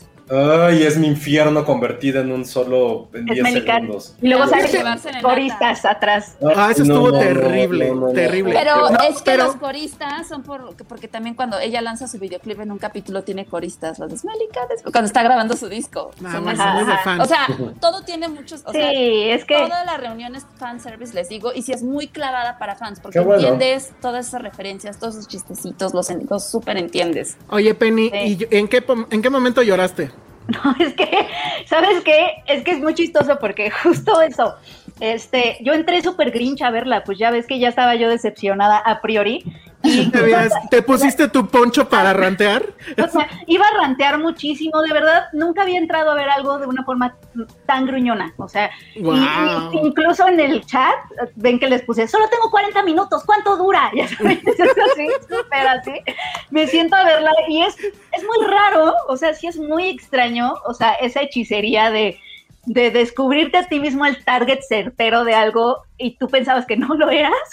o sea, eso es Claro. lo que me pasó con esta, con esta serie. O sea, sí, sí fue como una hechicería, porque empecé a verlo así como con todo el ceño fruncido del mundo de, ay, qué flojera, van a ver el set, ¿no? Entran a ver el set y todos se abrazan y de pronto así como que mis ojos empezaron a abrirse poco a poco y fue como de, como de, ay, se llevan, qué bonito, ay, mira cómo se hacen así, cómo se abrazan, mira cómo le agarró la mano, así yo platicando conmigo y dije, o sea, Ya estás Pati. Patty estaba Sí, sí. exactamente igual. Ella ranteó a más no poder y luego, ¡uy, qué bonito! Y así, "Ay". Pero No me pregunté. mi pregunta es, ¿pero por qué Entendemos. ranteas? ¿Por qué puedes rantear si, si eres fan de eso? O sea, ¿cuál Es era que como Porque todos esperaban sí, yo que fuera un capítulo. Ah, ok, ok, ya, ya, ya. Exacto. Ok, y a mí ya. no me gustan, a mí en lo particular nunca me han gustado los detrás de cámaras de las series porque hay, hay una cosa muy primitiva de mi cerebro que no me gusta que diga que me digan que es ficción, Que te rompen la magia. justo. pero solo me pasa con series, con películas no. Es muy chistoso, o sea, sí veo, yo veo las series con una parte de mi cerebro y las películas con otra. Entonces yo dije, no, esto me va a aburrir muchísimo, nunca me han gustado de, de televisión. Claro. Pero es que creo que es eso, o sea, creo que me di cuenta así como de, ¿is this amor verdadero? O sea, estoy en ese punto del amor en donde la cursilería y la explosión de cursilería y nostalgia es como que, qué hermoso, ¿sabes? O Sí sea, es amor verdadero, Penny. sí es. y creo que, Pero- exacto, y creo que si eres real, o sea, es la prueba, o sea, si ves este, si crees que eres fan de Friends, ¿no? O no, como yo, o, o, bueno, sí era fan, pero, o crees que no te va a emocionar y entras y te emociona, vas a saber que es amor verdadero. Es que Ese sabes qué pasa, Penny, a mí me pasó que cuando salen todos los todos los invitados, está, está Re- Reese Witherspoon, Witherspoon, está Kit Harrington, Sí. o sea, como que me dio la nostalgia de ellos y me acordé de yo así escuincla estúpida viendo la serie en las noches, porque salía en las noches, este y riéndome de sus tonterías y, y ya a esa edad ni siquiera entendía los chistes, pero me, me contagió No, esa sí nostalgia. los entendía, sale porque eran No, muy no básicos todos. y tontos. Son No, muy básicos. Sí los entendía. Hay algunos que no, hay algunos No, que no todos. Pero, pero sí, o sea, como que sí me pegó esa nostalgia a mí. Y solamente quería agregar algo. O sea, ahorita, por ejemplo, que estoy viendo los comentarios, algo haters, no seamos haters, amigos. Este, No, sí que sea, decían, sí ay, que, que, que, no- que la reunión no fue tan relevante y que por eso HBO dejó que se filtrara en todos lados. Ah, claro que no. No, eso sí, no, no va por ahí. Imagínense. mira, No, lo, no va por lo ahí. que ver, dice, lo que dice, déjenme decir, déjenme hablar. O sea, a lo que voy es que esta serie fue durante mucho tiempo lo mejor que tenía Netflix. Y Netflix no la quería soltar. Ahorita con Ah, pues, HBO, esta reunión es su promoción. Mira, Es si ahorita le dijeran. Güey, tenemos Friends, contraten. Exacto. Si Total. ahorita le dijeran a Jaime, oye, en tu plataforma te vamos a dar Friends, dice, venga. o sea, Venga, yo, Oye, yo, yo acepto. Sí dijo algo muy relevante ahorita, Ale, ¿eh? O sea, no, no, no había como que en cuenta de eso, que claro, que creo que el revival de Friends fue por Netflix. sí, claro. Y, Sí, y- de- y- o sea, y tiene lo que dice razón, Pati claro. ahorita, y creo que eso era, eso era lo que quería HBO, aunque lo piratearan. Dice, terminé de verlo y quiero hacer Quiero ver la maratón de serie". la serie, pues Yo claro. también, todo. Y ahí es donde, ¿y dónde la veo? Ah, no, pues En espérate, HBO. ahorita vamos a hablar de HBO Max, pero pues Exacto. ahí está el truco completamente. O sea, Exacto. no quieran venir a, a decirle a las empresas cómo hacer las cosas, tampoco no, Sí. por favor, no son que crean los grandes genios. ¿Quién fue O sea, como que la gente, ajá, como que todas estas personas que trabajan ahí no se les ocurrió jamás, ¿no? O sea, Ajá, como sí, no lo han pensado. Ah. Yo lo que, yo lo que quería contar, o sea, sabes, yo pensé, me quedé pensando, me hizo recordar Ale que yo mi mejor amiga Ma- Mabe, que ustedes conocen, Sí, claro. conocen, nos hicimos amigas por Friends, o sea, Ay, Wow. porque era Como una Malala. clase, como Malala, con su amiga. es que justo me acordé por Malala, que dije, ¿yo por qué tenía reprimido ese recuerdo? ¿Qué onda? ¿O qué- ¿Por qué no lo, lo asocio? Penny, Porque Penny Malala. es como, Malala sa- sale con su mejor amiga hablando de que, que aman Friends, bueno, que, que, que ellas como amigas disfrutan Friends. Y yo me acordé que yo me hice amiga de Mabel por Friends porque estábamos en esta clase, ya sabes, en las primeras de la carrera, en donde estás todo intimidado y en donde, eso es ese tiempo en donde todo el mundo quiere hacerse muy intelectual o cosas así. Y entonces era una, una clase en la que nos estaban haciendo un cuestionario de cuál es tu obra de arte favorita. Ay, ya sabes, estos maestros payasos a tus 19 años, ¿no? Y este, y, y entonces estábamos muy intimidadas porque todo el mundo estaba poniendo cosas así como de la piedad de Miguel Ángel, y no sé, o sea, cosas así. y, y es como serie, programa de televisión favorito. Y yo puse Friends, ¿no? Y dije, chale, qué oso, seguro va a ser como, todos van a ser como, ya sabes. Y- Twin Peaks, ¿no? Sí, Todos sí. Twin Peaks. Sí, horrible. Y volteo a la silla de al lado y, y- y la niña de, de- de al lado también había puesto Friends y también se veía igual de asustada como de, ay, qué, qué, qué, qué horror. Y nos, Sí. nos, nos vimos y yo, yo también soy Friends. No, Y esa niña era Mabe. Y esa niña era mi Ay, mejor Ojalá nos esté viendo. Un saludo. Oigan, ¿saben también que es- que es muy relevante? estrategia. O sea, pero, ver. pero ahorita, es que ahorita por lo que dijo Penny estaba pensando, es que también, o sea, pensemos que hace 20 años, cuando estaba en su Boom Friends, tampoco es que hubiera tantas, uno, no había tantas series, dos, tampoco los sistemas de cable tenían, o sea, creo que Ujú. ya existía Sony, Warner, Fox, maybe, pero tampoco es que hubiera tantas. Y otra cosa que hay que también ser muy sinceros, es lo que yo siempre les he dicho, que sí es muy básico, es muy, o sea, es muy infantil, pero no está mal eso, sino que es muy, eso lo hace muy universal también. O sea, que lo puede ver desde a lo mejor mi sobrina y le va a gustar porque sale el changuito, porque Phoebe es, ay, es que no la soporto, pero Phoebe es como una payasita de circo que hace estupideces y hace cosas con las manos, pero es como es tan universal, se entiende mucho eso que dice Penny, que está bien padre, que logró unir a dos personas que a lo mejor tenías que como 16, 17 años. Diez- Penny, ¿no? 19, teníamos 19. Imagínate, o sea. Sí, y que en Ahora- esa época a lo mejor no, no, eras que, no es que se viera mal como ahorita podemos pensar, es que realmente había 10, 15, 10, máximo 15 opciones de cosas que pudieras ver. Y que eso te haya Sí, unido, eso está bien padre. le, o sea, creo le, que eso, le funcionó. y eso es lo que hace Friends, que, la Sí. verdad sí, pu- que es tan universal el humor Ahora, que logra unir gente. Eso creo que en- independiente de que Ahora- nos guste o no, es su relevancia. yo, no, yo nunca odié a Phoebe. De hecho, creo que era- para mí sí era como que el personaje más interesante, pero justo ahora, como lo, como lo dijo Lady Gaga, es, es que ese personaje era los weirdos, los Ajá. que no, no también. ¿no? Y dije, ok, ahí hay un punto. Porque, nada más rápido, les voy a decir yo cuál fue mi experiencia. Nunca he sido fan de Friends. No es que, o sea, si está y neta no tengo nada, nada, nada, nada que hacer, pues sí le dejo. Y a mí los que me gustan justo son cuando hay actores invitados. Porque la neta, yo sí, digo, Jennifer Aniston ha mejorado, supongo, pero no son buenos actores. Son actores de una sola nota. Y con eso les alcanzó obviamente para hacerse millonarios y qué chingón. Pero cuando entra alguien que sí es actor, le daba otro juego a la serie y eso me parece que está bien. Pero todo el tiempo que estuve viendo esto sí me estuve preguntando por qué, o sea, por qué no puedo conectar con ello. Y es justo eso, o sea, sí creo que esta cosa es el epítome de, de la buena hondez. O sea, es esta idea que creo que es completamente falsa de, ay, somos amigos y siempre vamos a ser amigos y nos vamos a ver 17 años después, dos millones y medio Elsa, por ¿tú nos vas a dejar de hablar?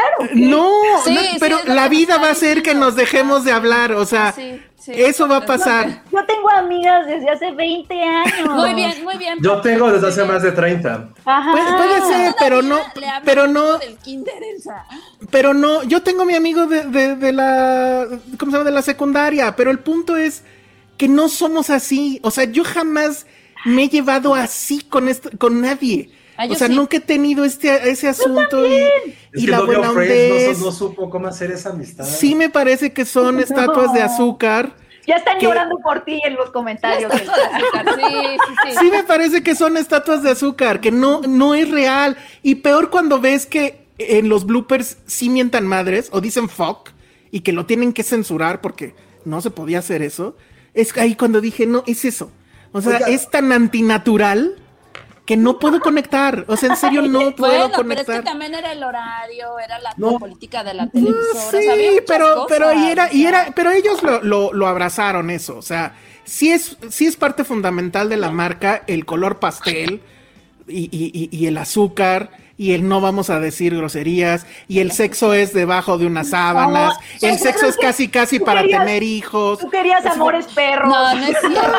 No, no, pero no, pero no te puedes conectar, o sea, no, no hay forma de que yo me conectara. Porque ¿Cuál además, sexo para tener hijos? Phoebe cogía con todo mundo, salía con tres a la vez. ¿y, y cuándo lo vimos eso? Puta, Lo vemos siempre. veces. Nunca lo veías. Cuando se, Se o sea, sugería. O sea, tú querías sexo explícito en Sí. prime Claro. time en los 90. No, Sí, pero es no. que, por ejemplo, How I Met Your Mother sí tenía sexo explícito y hablaban de sexo en serio, o sea, Pero no fue en los te brindo- 90. por eso, pero no, es... ¿puedo- ¿puedo hacer una pregunta y una, a lo mejor una similitud? por siempre. A ver. O sea, ¿no sienten que Friends es como el Disney de las series? Sí, Sí. Pregunta. Sí, es que Bueno. es algo que ves y te hace El feliz, Disneyland. es lo que quieres, Total.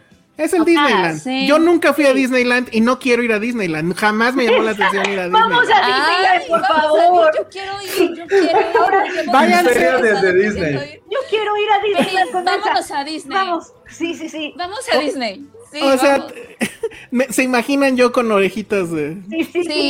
Y te vamos a Y te comprar vamos a todo. comprar ropita. Sí, sí. Sí, te vamos a Ro- Uy, comprar pero es súper Ropota, porque así, 2XL. Tus oye. orejitas, todo. Te vamos a Su comprar todo. pretzel de Mickey. Y nos su- tenemos y que tomar fotos. Sí, sí, sí, sí.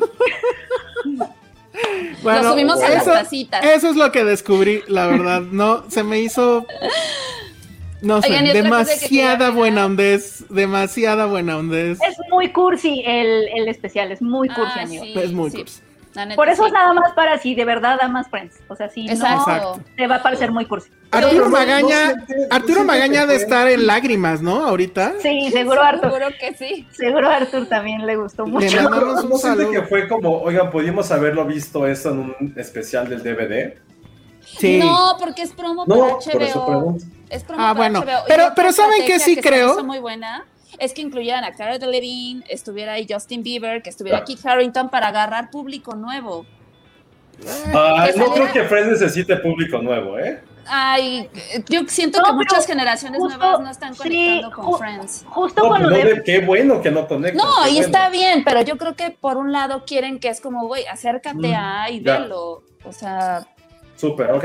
Que quién sabe, porque, o sea, puede que, o sea, lo de Netflix justamente fue porque varias generaciones empezaron a descubrir Friends y empezaron a comentar cómo no les gustaban muchas cosas, pero sí la veían. Claro. exacto. Entonces, Y eso es a lo que me refería que es muy universal, porque lo puede, o sea, se los puedo jurar que si la ve mi sobrino le va a entender. Y probablemente Sí, le pero, guste. híjole, no sé, o sea, prueba de que no, o sea, que somos fans así de pasada, pues es que 20 de la- 20 mil cosas que dijeron en el especial, yo así de me, o sea, me acordaba No, del viejito, Ah, yo el, sí, vie- el, todo. el- el viejito que es el vecino, lo rescataron para, pues, lo digo, yo hubiera pensado que ese señor ya estaba muerto, afortunadamente no, qué ¿A bueno. yo también lo pensé. Cuando salió dije, Ah, madre, sale- sigue vivo. Sale dos segundos, Josué. Y yo Ah, dije, pues ojalá le hayan dado un millón por esos dos segundos. Ah, Ojalá. padre. Entonces, ha- hay tantas cosas que dije, no, o sea, cuando hacen lo de los, este, los disfraces, que pasa una pasarela de disfraces. Ah, yo no, yo no, yo no he llegado ahí. Ah, Ah, eso, a ver, bueno. cuéntenmelo.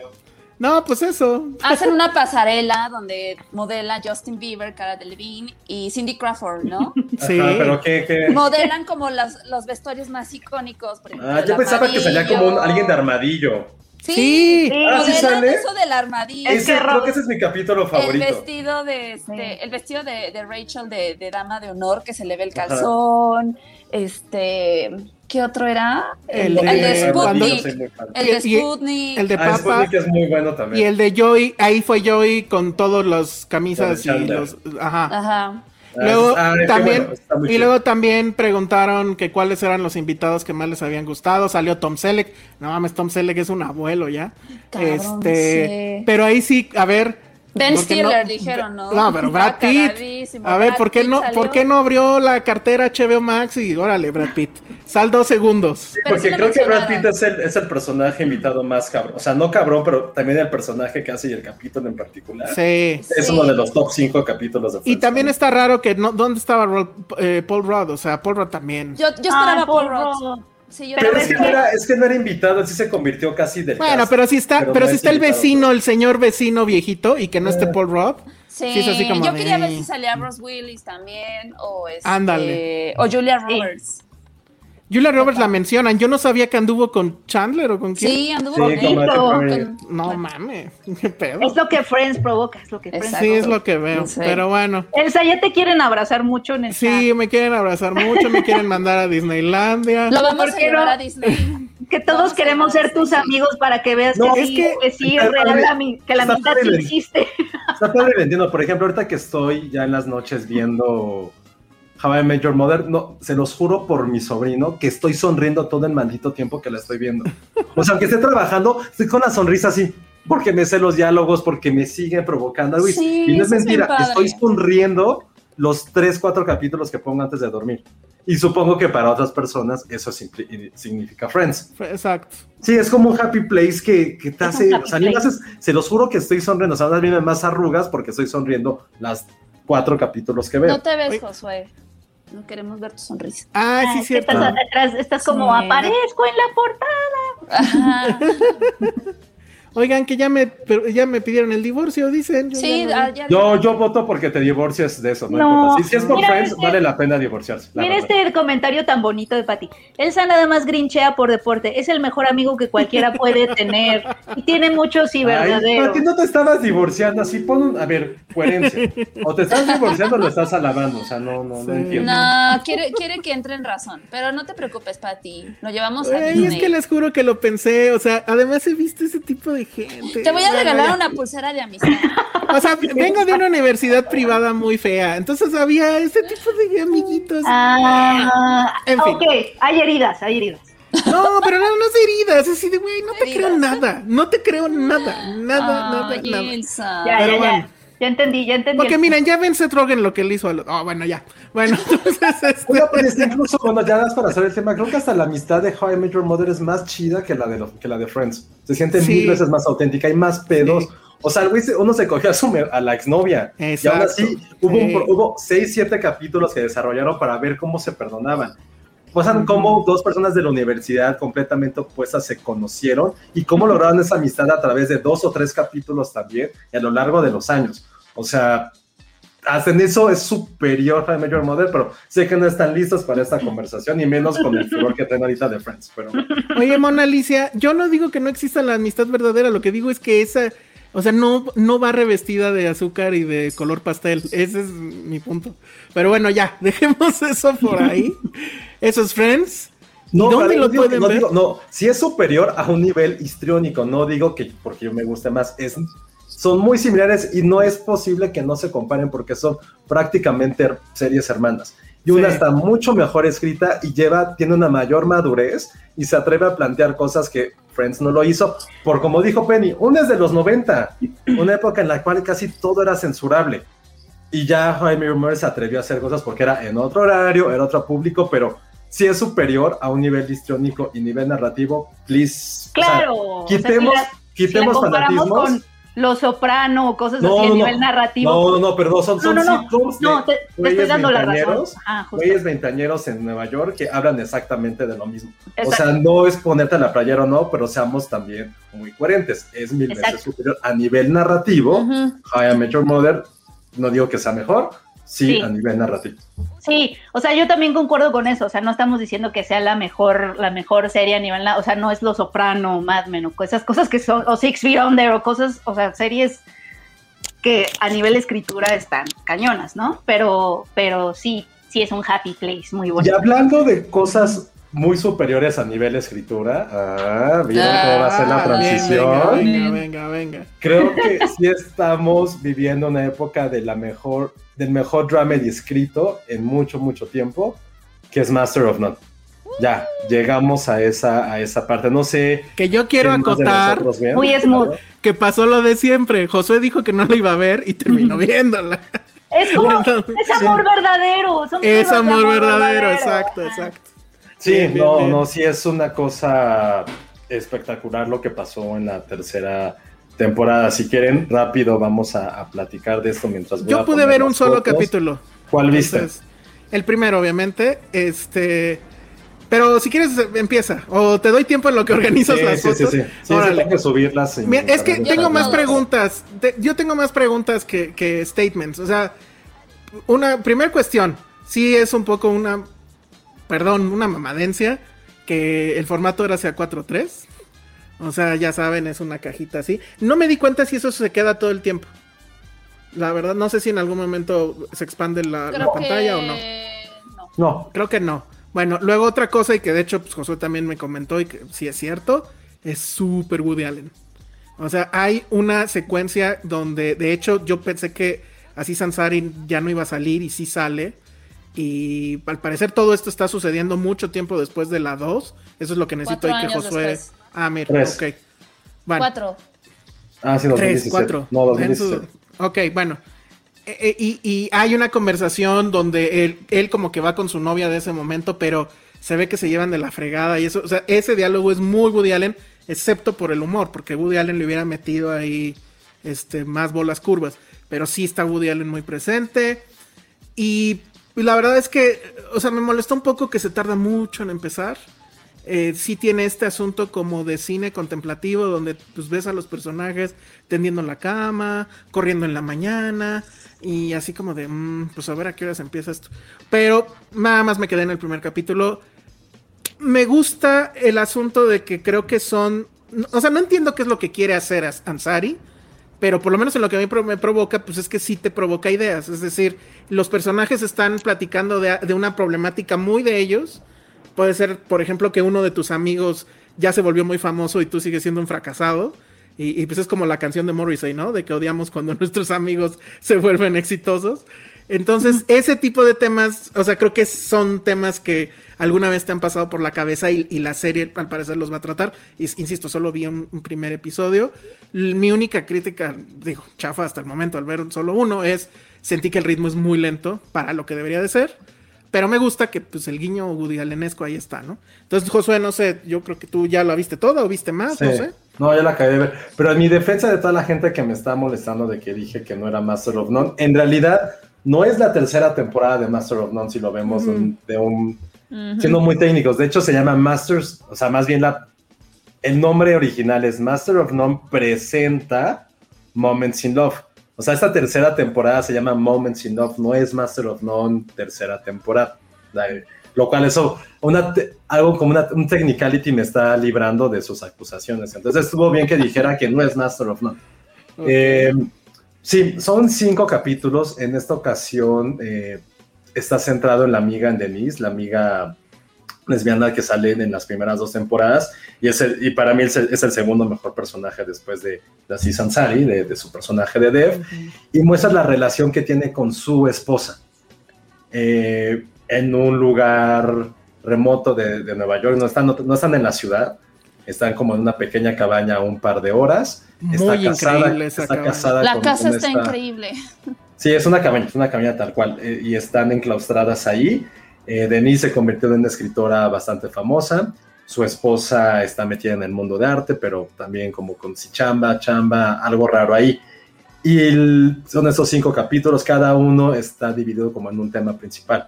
El primero está enfocado 100% en las relaciones interpersonales, ya sean de amistad o relaciones amorosas.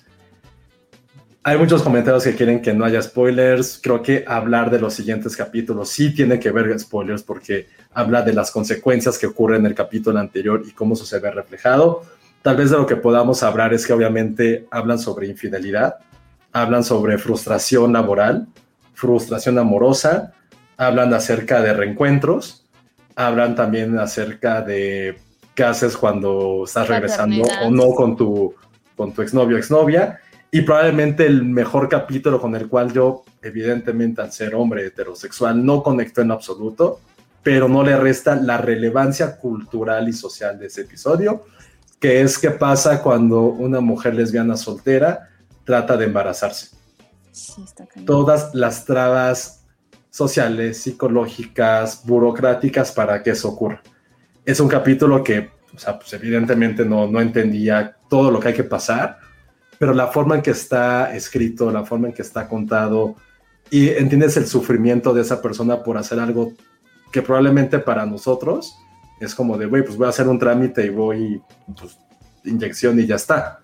Entonces, esos son los temas de los que giran estos cinco capítulos. Evidentemente creo que mucha gente no lo ha podido ver y sí vale la pena poder hablar de esto, pero creo que lo que mejor pudo ocurrir es que los primeros dos, las primeras dos temporadas son una genialidad, una, una bestialidad. Y, eh, y, aún así haber tomado como esta energía y haberla plasmado en temas mucho más serios, desde un nivel, evidentemente, de historia, pero también a un, a un nivel visual, es lo que le platicaba ayer a Elsa para tratar de convencerlo. Siempre hay una cámara fija, es muy teatral, es un homenaje directamente al cine que hace Bergman, eh, incluso la fotografía es completamente gélida.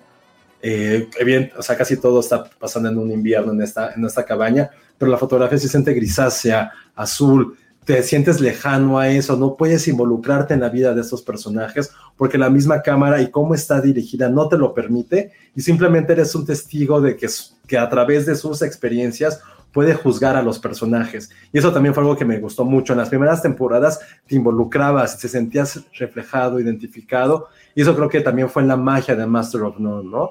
Que aunque a lo mejor hablara de en, una ciudad, en otra ciudad, con gustos muy particulares que tenían estos personajes, te sentías parte de, porque era como, a huevo, he vivido esto, a huevo, he hecho lo otro. Y que ahorita tomara una, una relación LGBT y aún así lograra tener esa sensación de cercanía, también para mí fue como, güey, qué bien escrito está esto, que el escritor es Ansari junto con, con Denise, no, no, no me sé el nombre, pero también creo que fue una construcción maravillosa de que no importa cuál sea tu preferencia, dónde vivas, la situación en la que estás, siempre lo que al final de cuentas te va a derrotar o te va a construir es el amor que tienes a tu pareja o, el amor que le tienes a tu amigo o el amor que le tienes a tu trabajo. Son como los tres pilares que a lo mejor en una sociedad muy occidental son como lo que te construye y te define frente a ti, frente a los demás. Y si alguno de esos se llega a caer, eso entras en una crisis que no solamente te, te está involucrando a ti, sino a las personas de tu círculo muy cercano. Y creo que la forma en que lo exploras, sin caer en tantos clichés, e insisto, verlo de una forma hasta si quieren decirlo, a mí me ha pasado eso, es retratar lo que como personas comunes y corrientes, al final lo que queremos, ser feliz. Y el ser feliz implica cualquier tipo de cosa, desde vivir en esa casa, saber que quieres un libro publicado o no querer regresar a trabajar a un cubículo. Esta es tu felicidad, es qué vas a hacer alrededor para poder construirla. Entonces a mí, lo que les decía y desde hace pasada, no me interesaba ver la serie porque yo me había involucrado demasiado a un nivel, pero incluso emocional, con las primeras dos temporadas. Y esa era como de, güey, me estás quitando algo con lo cual crecí y fui feliz. O sea, no, no puedo darte como contar una gran analogía, pero es como si hubiera sentido que me quitaran mi wifi, mi internet. Es como me quito una vida sin internet. Así me sentí con Master of None, sin tener así Sansari de protagonista. Y de repente me quitaron mi internet, pero me dieron todos estos libros. O me dieron otra vez como una televisión por cable. Y descubrir eso fue como, güey, esto me hace feliz tener internet, pero al mismo tiempo hay una perspectiva completamente distinta que no había ubicado y que aunque sea en el mismo universo no había dado cuenta de este episodio que les digo de, que es el cuarto, que sí se me hizo como, uff, ¿qué diablos estoy viendo? O sea, porque no había tenido esa oportunidad de acercarme a un tema que en la vida no hubiera, se me hubiera ocurrido. Más aparte de lo que les digo, o sea, chequen esta parte de la, de, la dirección, cómo está el manejo de cámaras, cómo se siente esta frialdad. Si es homenajes así muy, muy claros y directos, y no creo que no haya sido la intención de, de Ansari, decía Bergman, de muchísimo de Woody Allen, también dijo que se había inspirado muchísimo en el trabajo que hacía Bombach para retratar estas ah, como relaciones medio intelectualoides, pero que a fin de cuentas no van para ningún lado. Y ya lo, había hecho en, la temporada 2, cuando hace este homenaje al neorrealismo. O sea, él, se ve que son tipos que, les gusta la cultura pop, les gusta el cine, y hay un momento que dice, güey, voy a hacer lo que se me antoje la gana con este producto. Y ahorita lo vimos y fue como, wow. Y creo que sí, en 10, 15 años si podemos hablar de alguna serie, que a lo mejor también podría entrar un poquito Fleabag, pero creo que bajo otro contexto, que marcara como toda esta gente que crecimos en nuestros 20, 30 en esta época, va a ser directamente Master of None. Y creo que eso es algo que muy pocas series o películas se han, se han, atrevido a tener ese título a lo largo de la historia. Con Fleabag sí me, me identifico, oigan. Oye, Ale, ¿tú que tú, la viste también o viste dos capítulos, no? No, vi toda. Ah, ya viste pero toda también. Después de todo el discurso que dijo Josué, ya no sé ni qué decir. este. No, creo que, digo, coincido completamente con lo que dice Josué. Creo que esta serie es.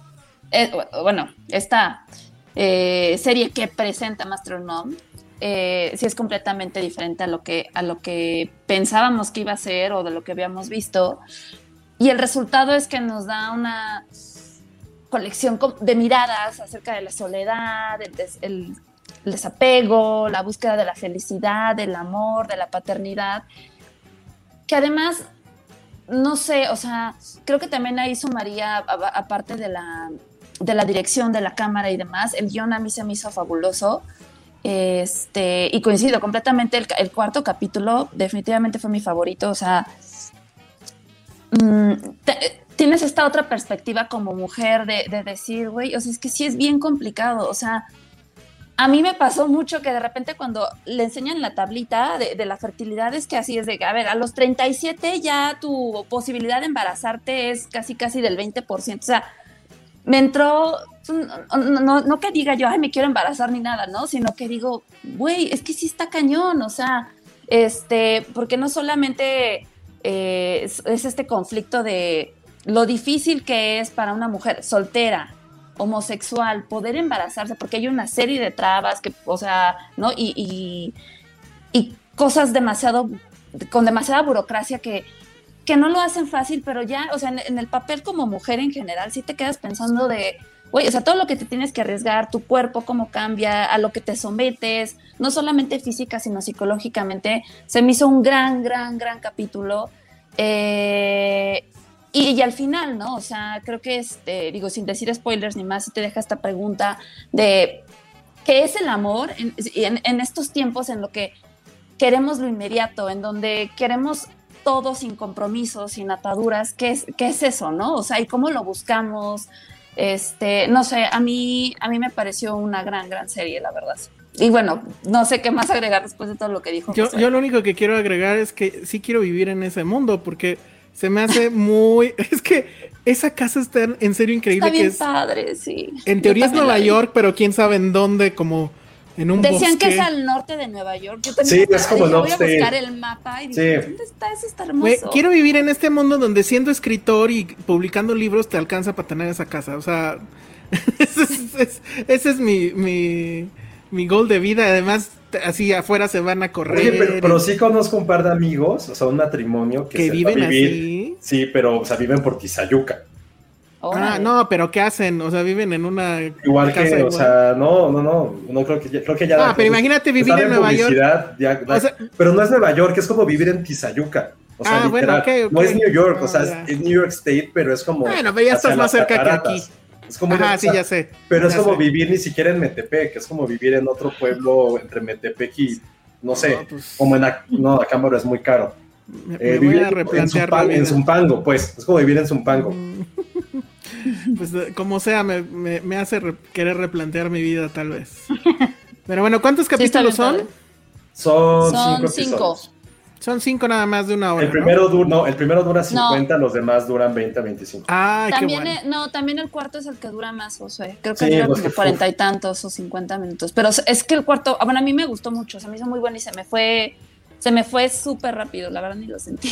Sí, y a mí lo, lo que a mí me sorprendió fue eso y que o sea, a mí me cayó la boca, que decir, güey, ¿cómo quiero ver una serie donde no está el protagonista? Es como un spin-off y el spin-off fue así de, no creo que sea superior a las primeras dos temporadas porque las primeras dos temporadas hablan de muchísimos temas más. Aquí sí se centran directamente en relaciones y como algunas aristas.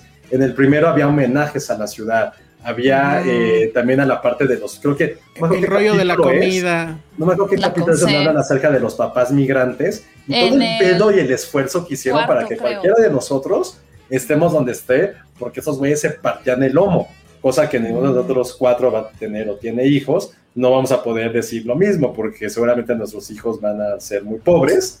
Este, no tienen las oportunidades que nosotros tuvimos de jóvenes, evidentemente. Eso pasaría. Si tuviéramos hijos, va a ser como. No, estaría horrible, pobres. No o sea, tenían no. herencia. No, no tendría nada, o sea, no, no, no, pobre. Oye, no. lo- me encanta que ya no sé si Penny está asentando o es nada más el rebote de estar en su pelota. No, sí. Ve, ve la Penny, la neta creo que Sí, vela, esta- yo creo que te va a gustar mucho. Sí, Sí, voy a, voy, a, voy a ponerla en mi lista de. Sobre Porque todo que- el discurso que tiene. Pero o sea, déjenme sí nada más les platico, déjenme nada más les platico una cosa que me confesó Penny eh, el, el otro día y que sí quiero que la comente la semana que entra. Empezó a ver Mad Men. Y la acabé. ¡Ay, la acabaste! ¡No! Órale. ¡Wow! Bueno, ¿ya viste Ted Lasso antes? Ah, sí, ya la viste, ya la viste. Ya, ya, Ya, ya, vi ya. Ted Lasso. Ya, ya, ya, ya, ya No, acabé la sí. primera temporada. Sí quiero que en algún episodio futuro hablemos de Mad Men. Mad Men está muy impresionante. Eso fue lo que me puse a ver en este mes. Me eché siete temporadas, no podía sí, parar. no manches. ¿Siete temporadas de Mad Men? Wow. Son siete temporadas. Son siete temporadas. Ya la acabé. No, no, tus siete tareas, la segunda vuelta de Ted Lasso. Sí, ese es el 23 de julio que sale. Está anotadísimo. Perfecto. Sí, y ya nada más para terminar el tema, creo que nos hemos quejado siempre de que parece que hay series que hablan de la inclusión gratuitamente, ¿no? Toda a raíz de lo que hizo Glee, de... Bueno, Glee fue como un parteaguas en muchas cosas para bien o para mal. Lo que me gustó mucho de esta serie es que no se sintió como, ah, voy a hacer el checklist walk de mujer negra, Ese era eh, mi, mi temor, que mujer estuviera muy woke. lesbiana. No, No. cero, o sea, no te- o O sea. Creo que esa es la magia de lo que se hizo en esta, en esta temporada. Porque creo que era muy fácil conectar con la historia de Asís y sus amigos y su estilo de vida de las primeras. Era muy fácil, porque era como algo a lo mejor quizás cercano. Pero es en un tema que a lo mejor te sentías completamente aber- aberrante. E incluso, o sea, decir, ¿sabes qué? Ni siquiera ya es en Nueva York, es en una- todo es, pasa en una cabaña. Que a lo mejor tenía el charm las primeras dos temporadas de que también hablaba de Nueva York. Pero algo que te, rompe completamente el paradigma y aún así logre tocar tantas fibras sensibles, algo que no pensarías, creo que esa es la magia de la escritura que hicieron en, este, en esta temporada. Va, Pues yo sí la voy a terminar de ver. No te prometo que la termine de ver mañana, ni pasado, ni el fin. Pero sí la voy a terminar de Date ver. en tu tiempo. momento. Sí. Es que, ¿sabes qué? Ya, o sea, me, me da. Me dan más ganas de hacerlo sabiendo que no todos duran una hora. Pensé que todos No. duraban como el primero una hora. Y sí dije, hijo. Y si van a estar con estas tomas de nosotros cocinando, nosotros tendiendo la cama, nosotros, o bueno, nosotros. sí pasa no mucho. Nosotros. Eh, Sí, sí pero pasa bueno. mucho, pero no, este, nada más es en el cuarto y en el primero. Va, pues entonces eso es Master of None. Yo sí considero que es uno de los, de los contenidos importantes de, de Netflix. Y otra vez, para cuando nos quejamos de que no hay nada en Netflix, pues este. Ahí, ahí está, ¿no? Antes de ir a justo hablando de la nueva competencia, bueno, no es nueva, pero en cierta forma sí, porque traen una oferta económica muy cabrona. Antes de eso, vamos a pasar a nuestra sección, bonita sección. Uy, creo que Josué perdió conexión. Se nos fue. Eh, este, vamos a hablar de nuestra bonita sección que se llama ¿Qué película filmaron en la ciudad donde vives? o algo así. Y entonces. Hugo, Herna- sí, Hugo Hernández le entra el superchat y dice, para la sección de películas en tu ciudad, vivo en Houston. Algunas que se hicieron aquí es Armageddon. Eso está súper bien, ¿no? Eso está Armageddon está padrísimo. Todas. Boyhood. Boyhood, ahorita qué mal que, que se le fue la luz a Josué o lo que sea. pero estaría comentando que es la mejor película. Luego, Urban Cowboy, ¿esa cuál es? No sé No cuál es. Urban Cowboy, Rushmore. Pero Rushmore. Uy, Josué, sí. Josué, Josué tiene que ir a Houston, ¿eh? Hay que vivir. Ay, sí. Hugo, ¿nos Reality? Bites. Es Yo no- una yo con no John. Travolta, la de Urban Cow- Cowboy. Ah, esa no la ubico. Reality Bites, que creo que también Josué era fan de esa, ¿no? Robocop 2, bueno, eso no es muy presumible, tal vez. bueno, eh, yo sí, yo sí la quiero porque la hizo el mismo director de Empire Strikes Back. Pero bueno, Apolo 13, uy, Apolo 13, A Perfect ¿De World. qué hablan? Ay, The Tree qué of grande Life. Hugo Hernández. Hugo Hernández, sí, a ver, lee, lee el chat rápido, pero. Sí, pero básicamente lo que estamos descubriendo, Josué, es que debes de vivir en Houston. No, no, no, jamás en Texas. Y sí, pero sí. es que ve, pero ve las películas que se filmaron en Houston. No, ya sé, pero es porque Linklater es de, es de Austin y de Houston, por eso puso esas películas. Ah. Y porque Wes Anderson estudió en Austin con... Pero ve, Tree of Life también está, está Armageddon, Le Space Cowboys. Que, que, que armemos en el en redes así como una votación para decidir la ciudad de la semana y poder hablar No, estuvo bien lo que hizo Hugo, o sea, nos, nos pagó para hablar de su ciudad. Exacto, está- Exacto. aprendan Está de Hugo. Ay, pero podemos investigar, a ver. Sí, Porque también. estoy segura que en la próxima podríamos traerte datos más padres. Aunque, Sí. ¿sabe? Es que, Por ejemplo, porque aquí... Eh, estoy viendo, pero... Rushmore fue filmada en Houston, pero creo que nunca se dice la ciudad. No, es como Robocop, porque no Reality es. Detroit. Reality La- Bites no me acordaba que fuera en Houston, ¿eh? Ahí sí, y es de mis películas, no me acordaba que fuera en Houston. ¿Es en Houston? Pues No si él dice, él vive allá, Josué. él Sí, sí, sí. No, pero más- Boyhood sí, porque incluso hay un partido de los Astros a los que van. Ajá. A Perfect World, güey, qué, qué- oye, qué bien hace Houston, ¿eh? Perfect World es de las pocas películas que me ha hecho llorar, junto con Tree of Life, junto con Rushmore. Oye, tú has llorado con estas. que- Armageddon, obvio. A ver, estoy buscando aquí. Yo pero lo malo, lo malo es que tengo los títulos en español y luego. Selena Ah, también. Selena Exacto. también se grabó en Houston. Selena se- Ah, No, pero Selena. películas que pasan en Houston, no que se graben, no que hayan sido filmadas en Houston. No, esas son las que nos está poniendo Hugo, que sean filmadas ahí. Porque, por ejemplo, Robocop Ah. 2 pues, se supone es Detroit, pero no, fue filmada en Houston. Estoy viendo que efectivamente Selena eh, Selena. es una. Independence Day, según esto, también se grabó ahí, una, o sea, probablemente algunas partes. Baila conmigo. Baila conmigo. Baila conmigo, era con Chayanne, ¿no? Sí, Ay, Me baila pregunto si conmigo. mi mamá ya habrá visto Baila conmigo. Se la voy a regalar de seguro DVD. sí. ¿Quién Baila sabe? conmigo. Yo me- Transformers. Oiga, quiero preguntar algo. ¿Es, es- ese mame es, es real? ¿El de ¿Qué? las mamás y Chayanne? Sí. Claro. Sí, claro. No, te pregunto porque según yo, Chayanne es, o sea, es como un, un mame más que nació de nosotros. No. Y se lo estamos echando a las aman- mamás. No, No, mi mamá sí, de verdad está enamorada yo yo conocí a Chayanne por mi mamá. Ah, no, no, no, pero no sé si las Ah. mamás en este momento están así de, ay, Chayanne, uh". No, Claro. no, me acuerdo de la vez que una vez se despertó así toda, ah, porque yo así, ¿qué te pasa? Es que soñé con Chayanne. Soñó con él. Ay, qué No hermosa. quise saber qué soñó exactamente, pero se veía muy feliz. Pero Sí, qué hermosa yo- que se levantó emocionada porque soñó con Soñó Chayanne. con él. Qué envidia. Mi mamá ponía me- todas las coreografías porque mi mamá era maestra de jazz, entonces yo iba a su clase. eh, muchas coreografías fueron de Chayanne. Órale. No, y mamá así de, es que yo lo conozco desde que estaba en los chamos o los no sé qué, otra bandita de cuando él era niño y ay, Chayanne. Sí, Sí, Chayanne sí. era. No es mame, es real. Es un ídolo. Es totalmente real. Bueno, pues entonces ahí estuvo nuestra sección.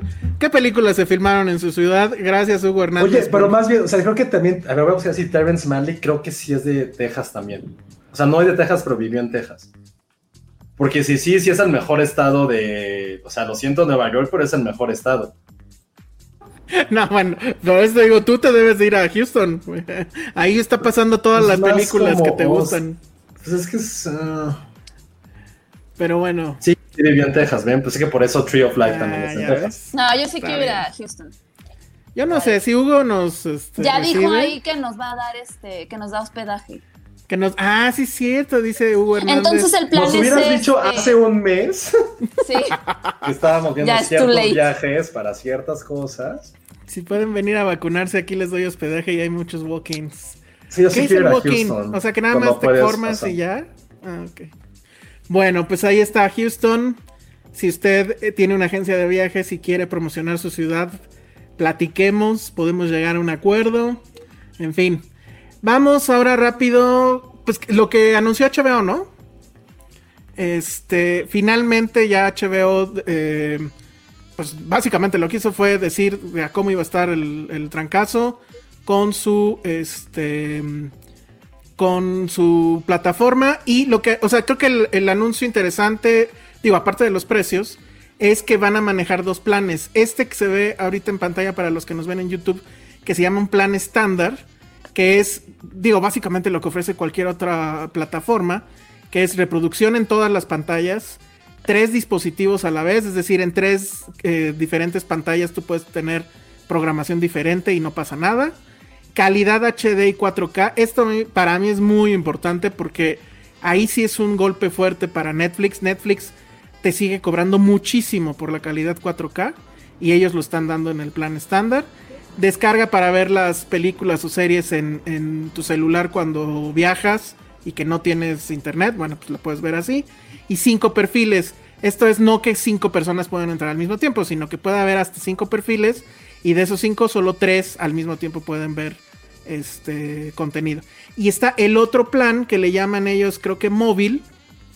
Y ahí la restricción es que no sé cómo lo harán, pero supongo que sí es.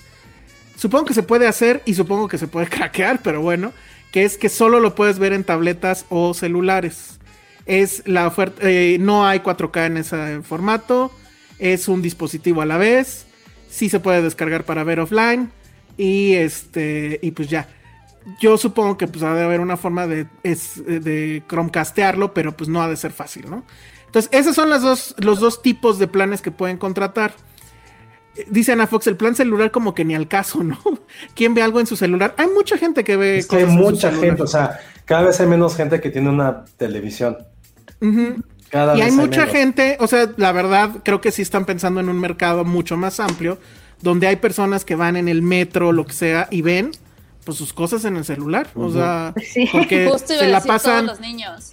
Pues sí, no, y- o, o la Claro. gente que, hace viajes de dos horas y pico en el metro, pues justo la bajan offline y, y- y- y la ven en el celular. Y pues sí, o sea, lo que están haciendo es que para ese eh, canal en específico, pues lo están haciendo más barato. Ahorita a ver si Josué nos ayuda con la tabla de costos.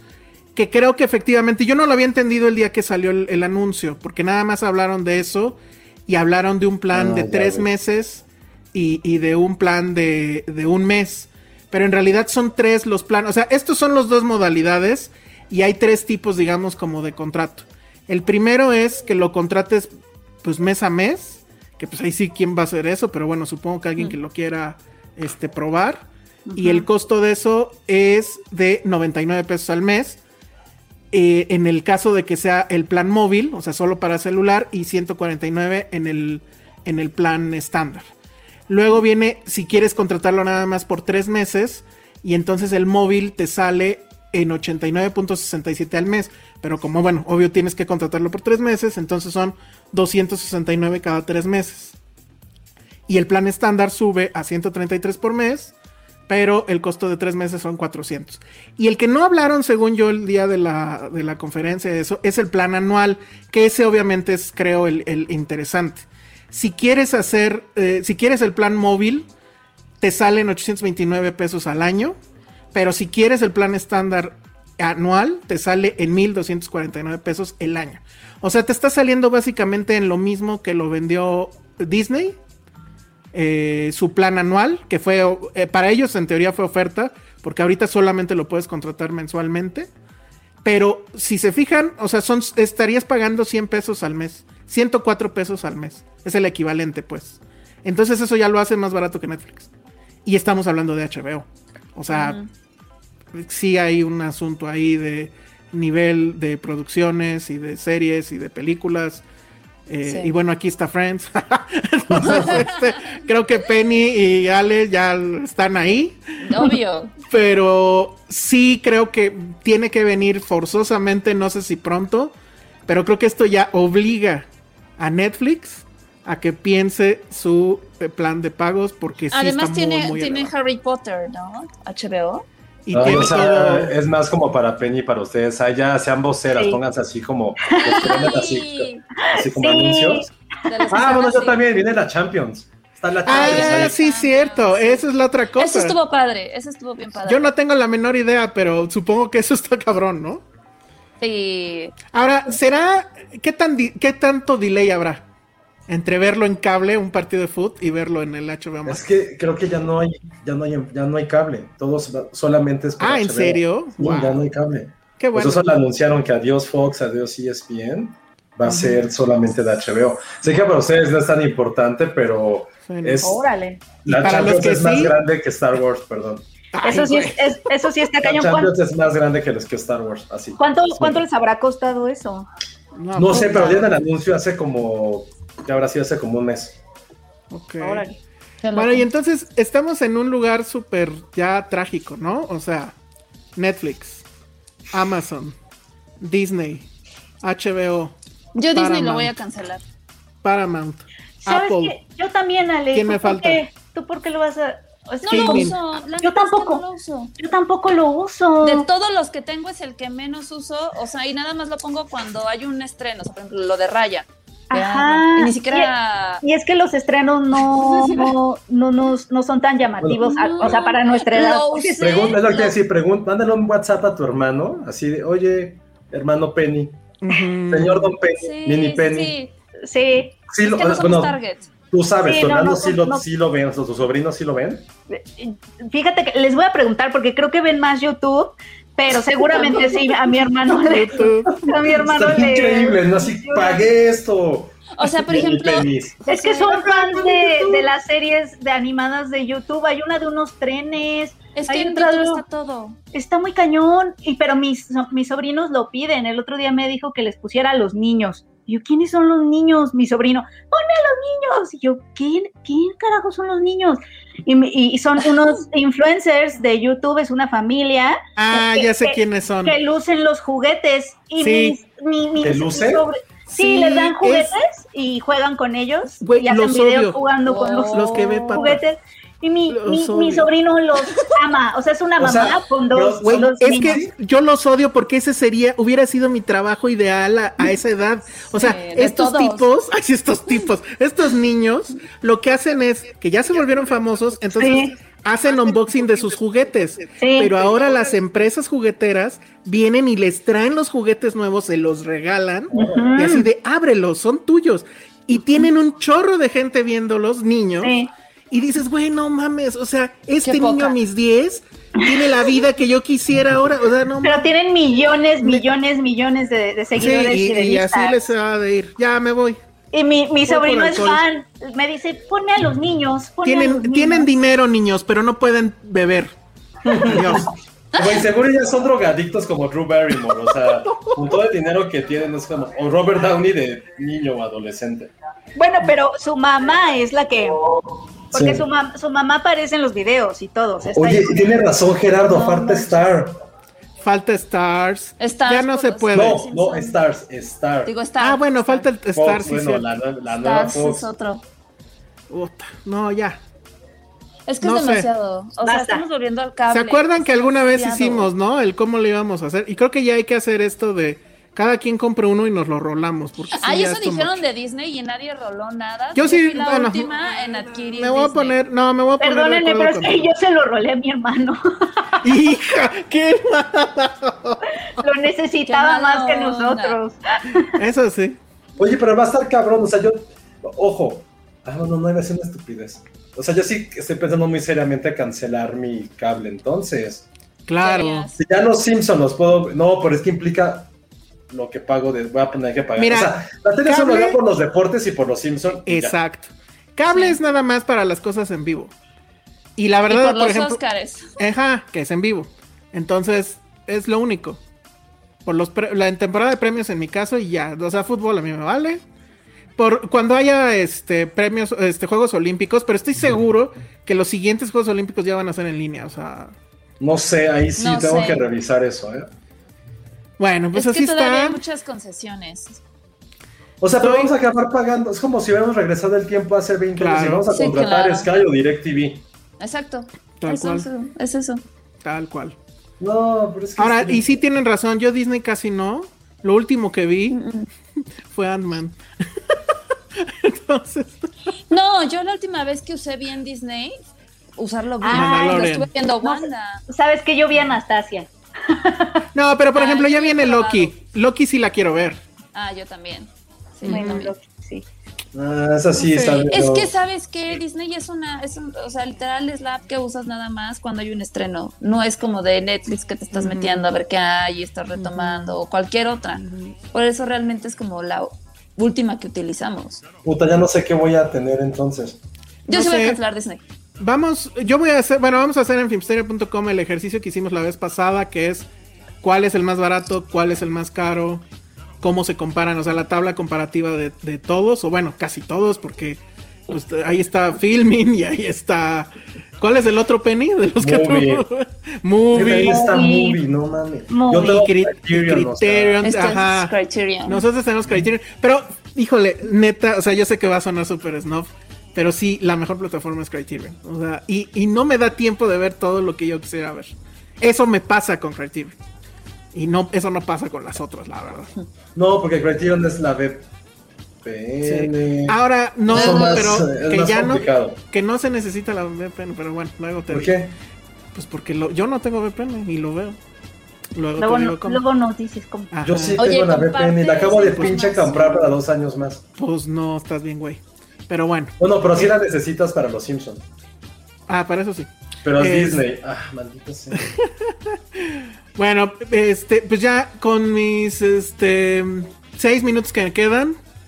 eh, yo hablando de plataformas que se ven poco. No, pero la verdad es que a mí Apple TV me ha dado muchas satisfacciones. Sí. Apple TV no cuesta tan caro. Híjole, y está bien raro que yo le eche porras a algo que viene de, de Apple, pero bueno. No está tan caro, de hecho creo que es el más barato. Y no tiene tantos estrenos, pero los estrenos que, saca casi siempre son cosas muy interesantes. Y en este caso justo vi un documental de Asif Kapadia, recuerdan Asif Kapadia, que es este el director de Cena y el director del documental de Amy Winehouse, Amy. Y entonces ahora hizo esta serie documental de ocho capítulos que habla sobre el año 1971. ¿Se acuerdan que Homero decía que el rock alcanzó su plenitud en el 74? pues Asif Kapadia dice que no, que fue en el 71.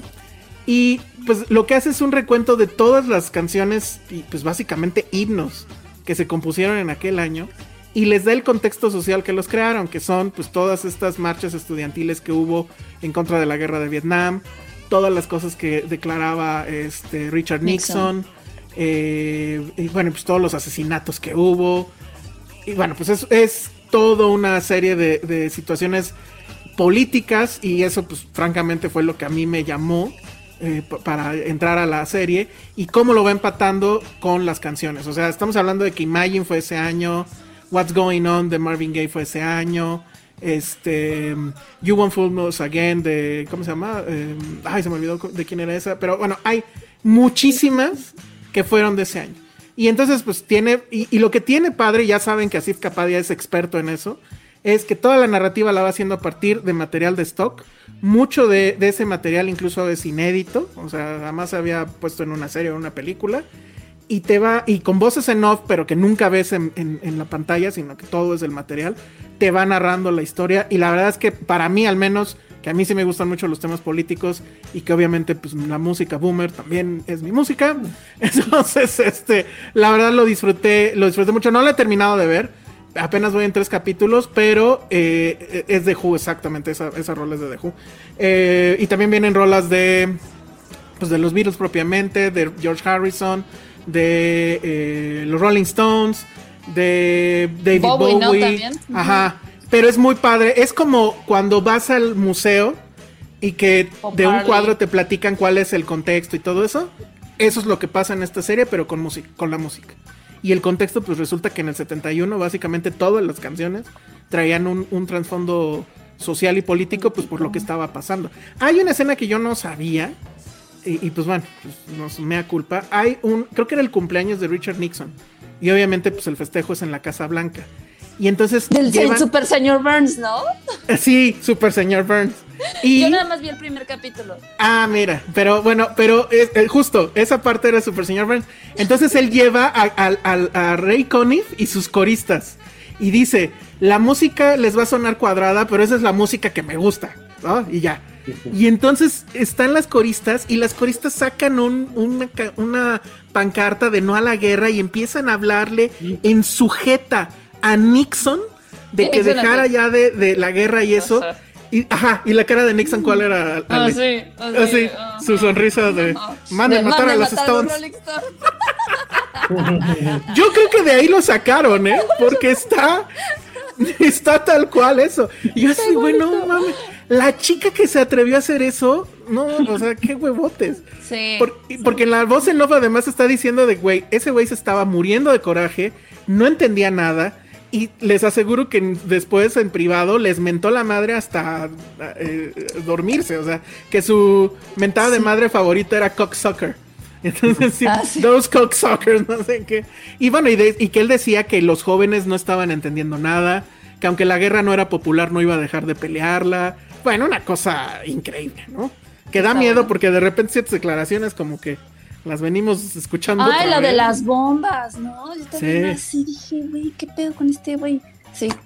Sí, sí, véanlo, está muy bueno, la verdad. Véanlo, la verdad es que está muy bien. O sea, la, forma en que narra Sif a todo hace que sea muy, muy interesante. Está en Apple TV.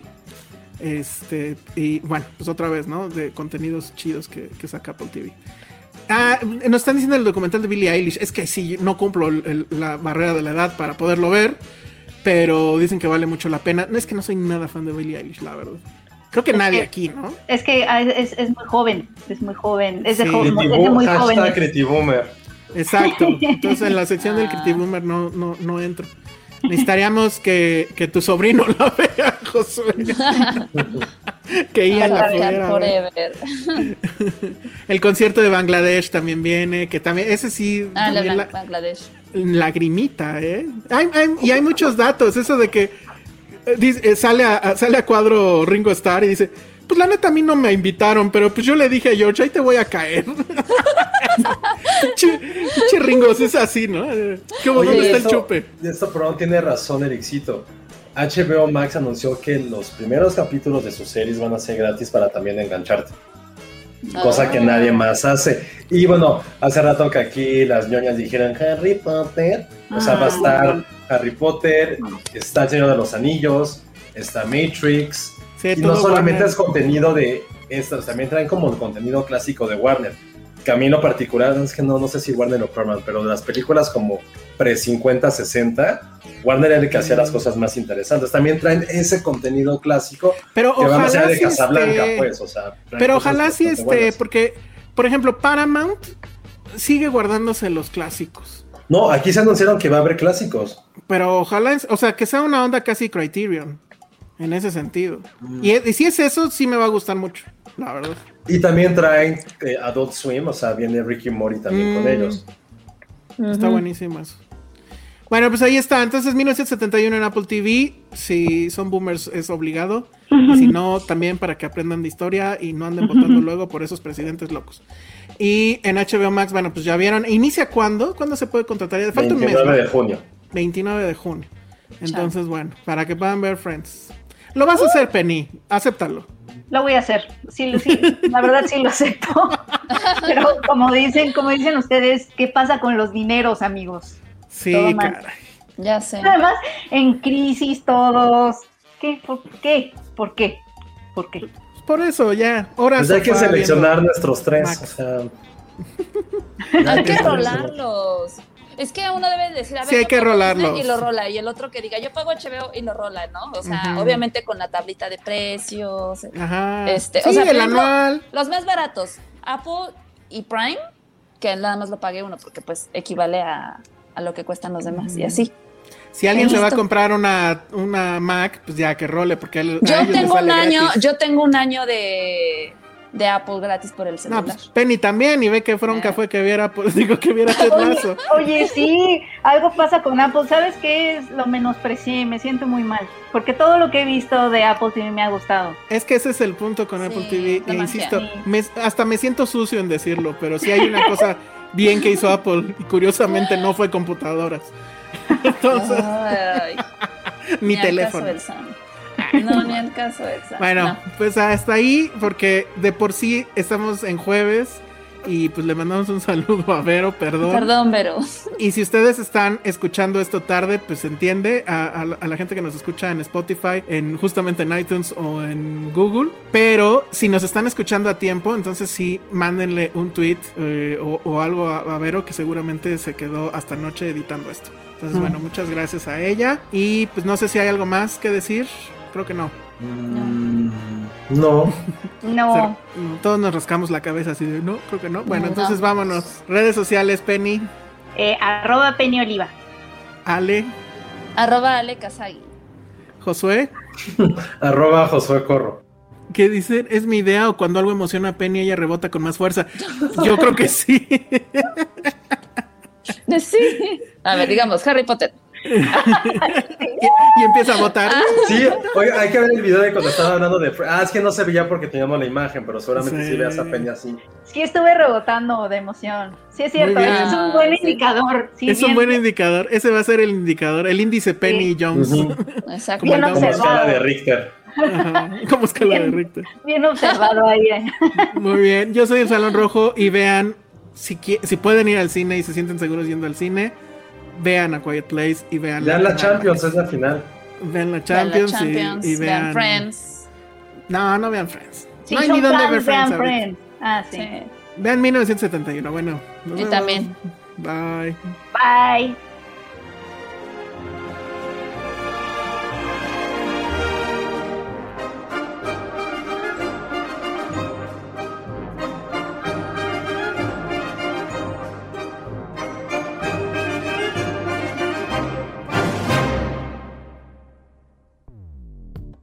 Dixo presentó Filmsteria, con Penny Oliva, Alejandro Alemán y Josué Corro.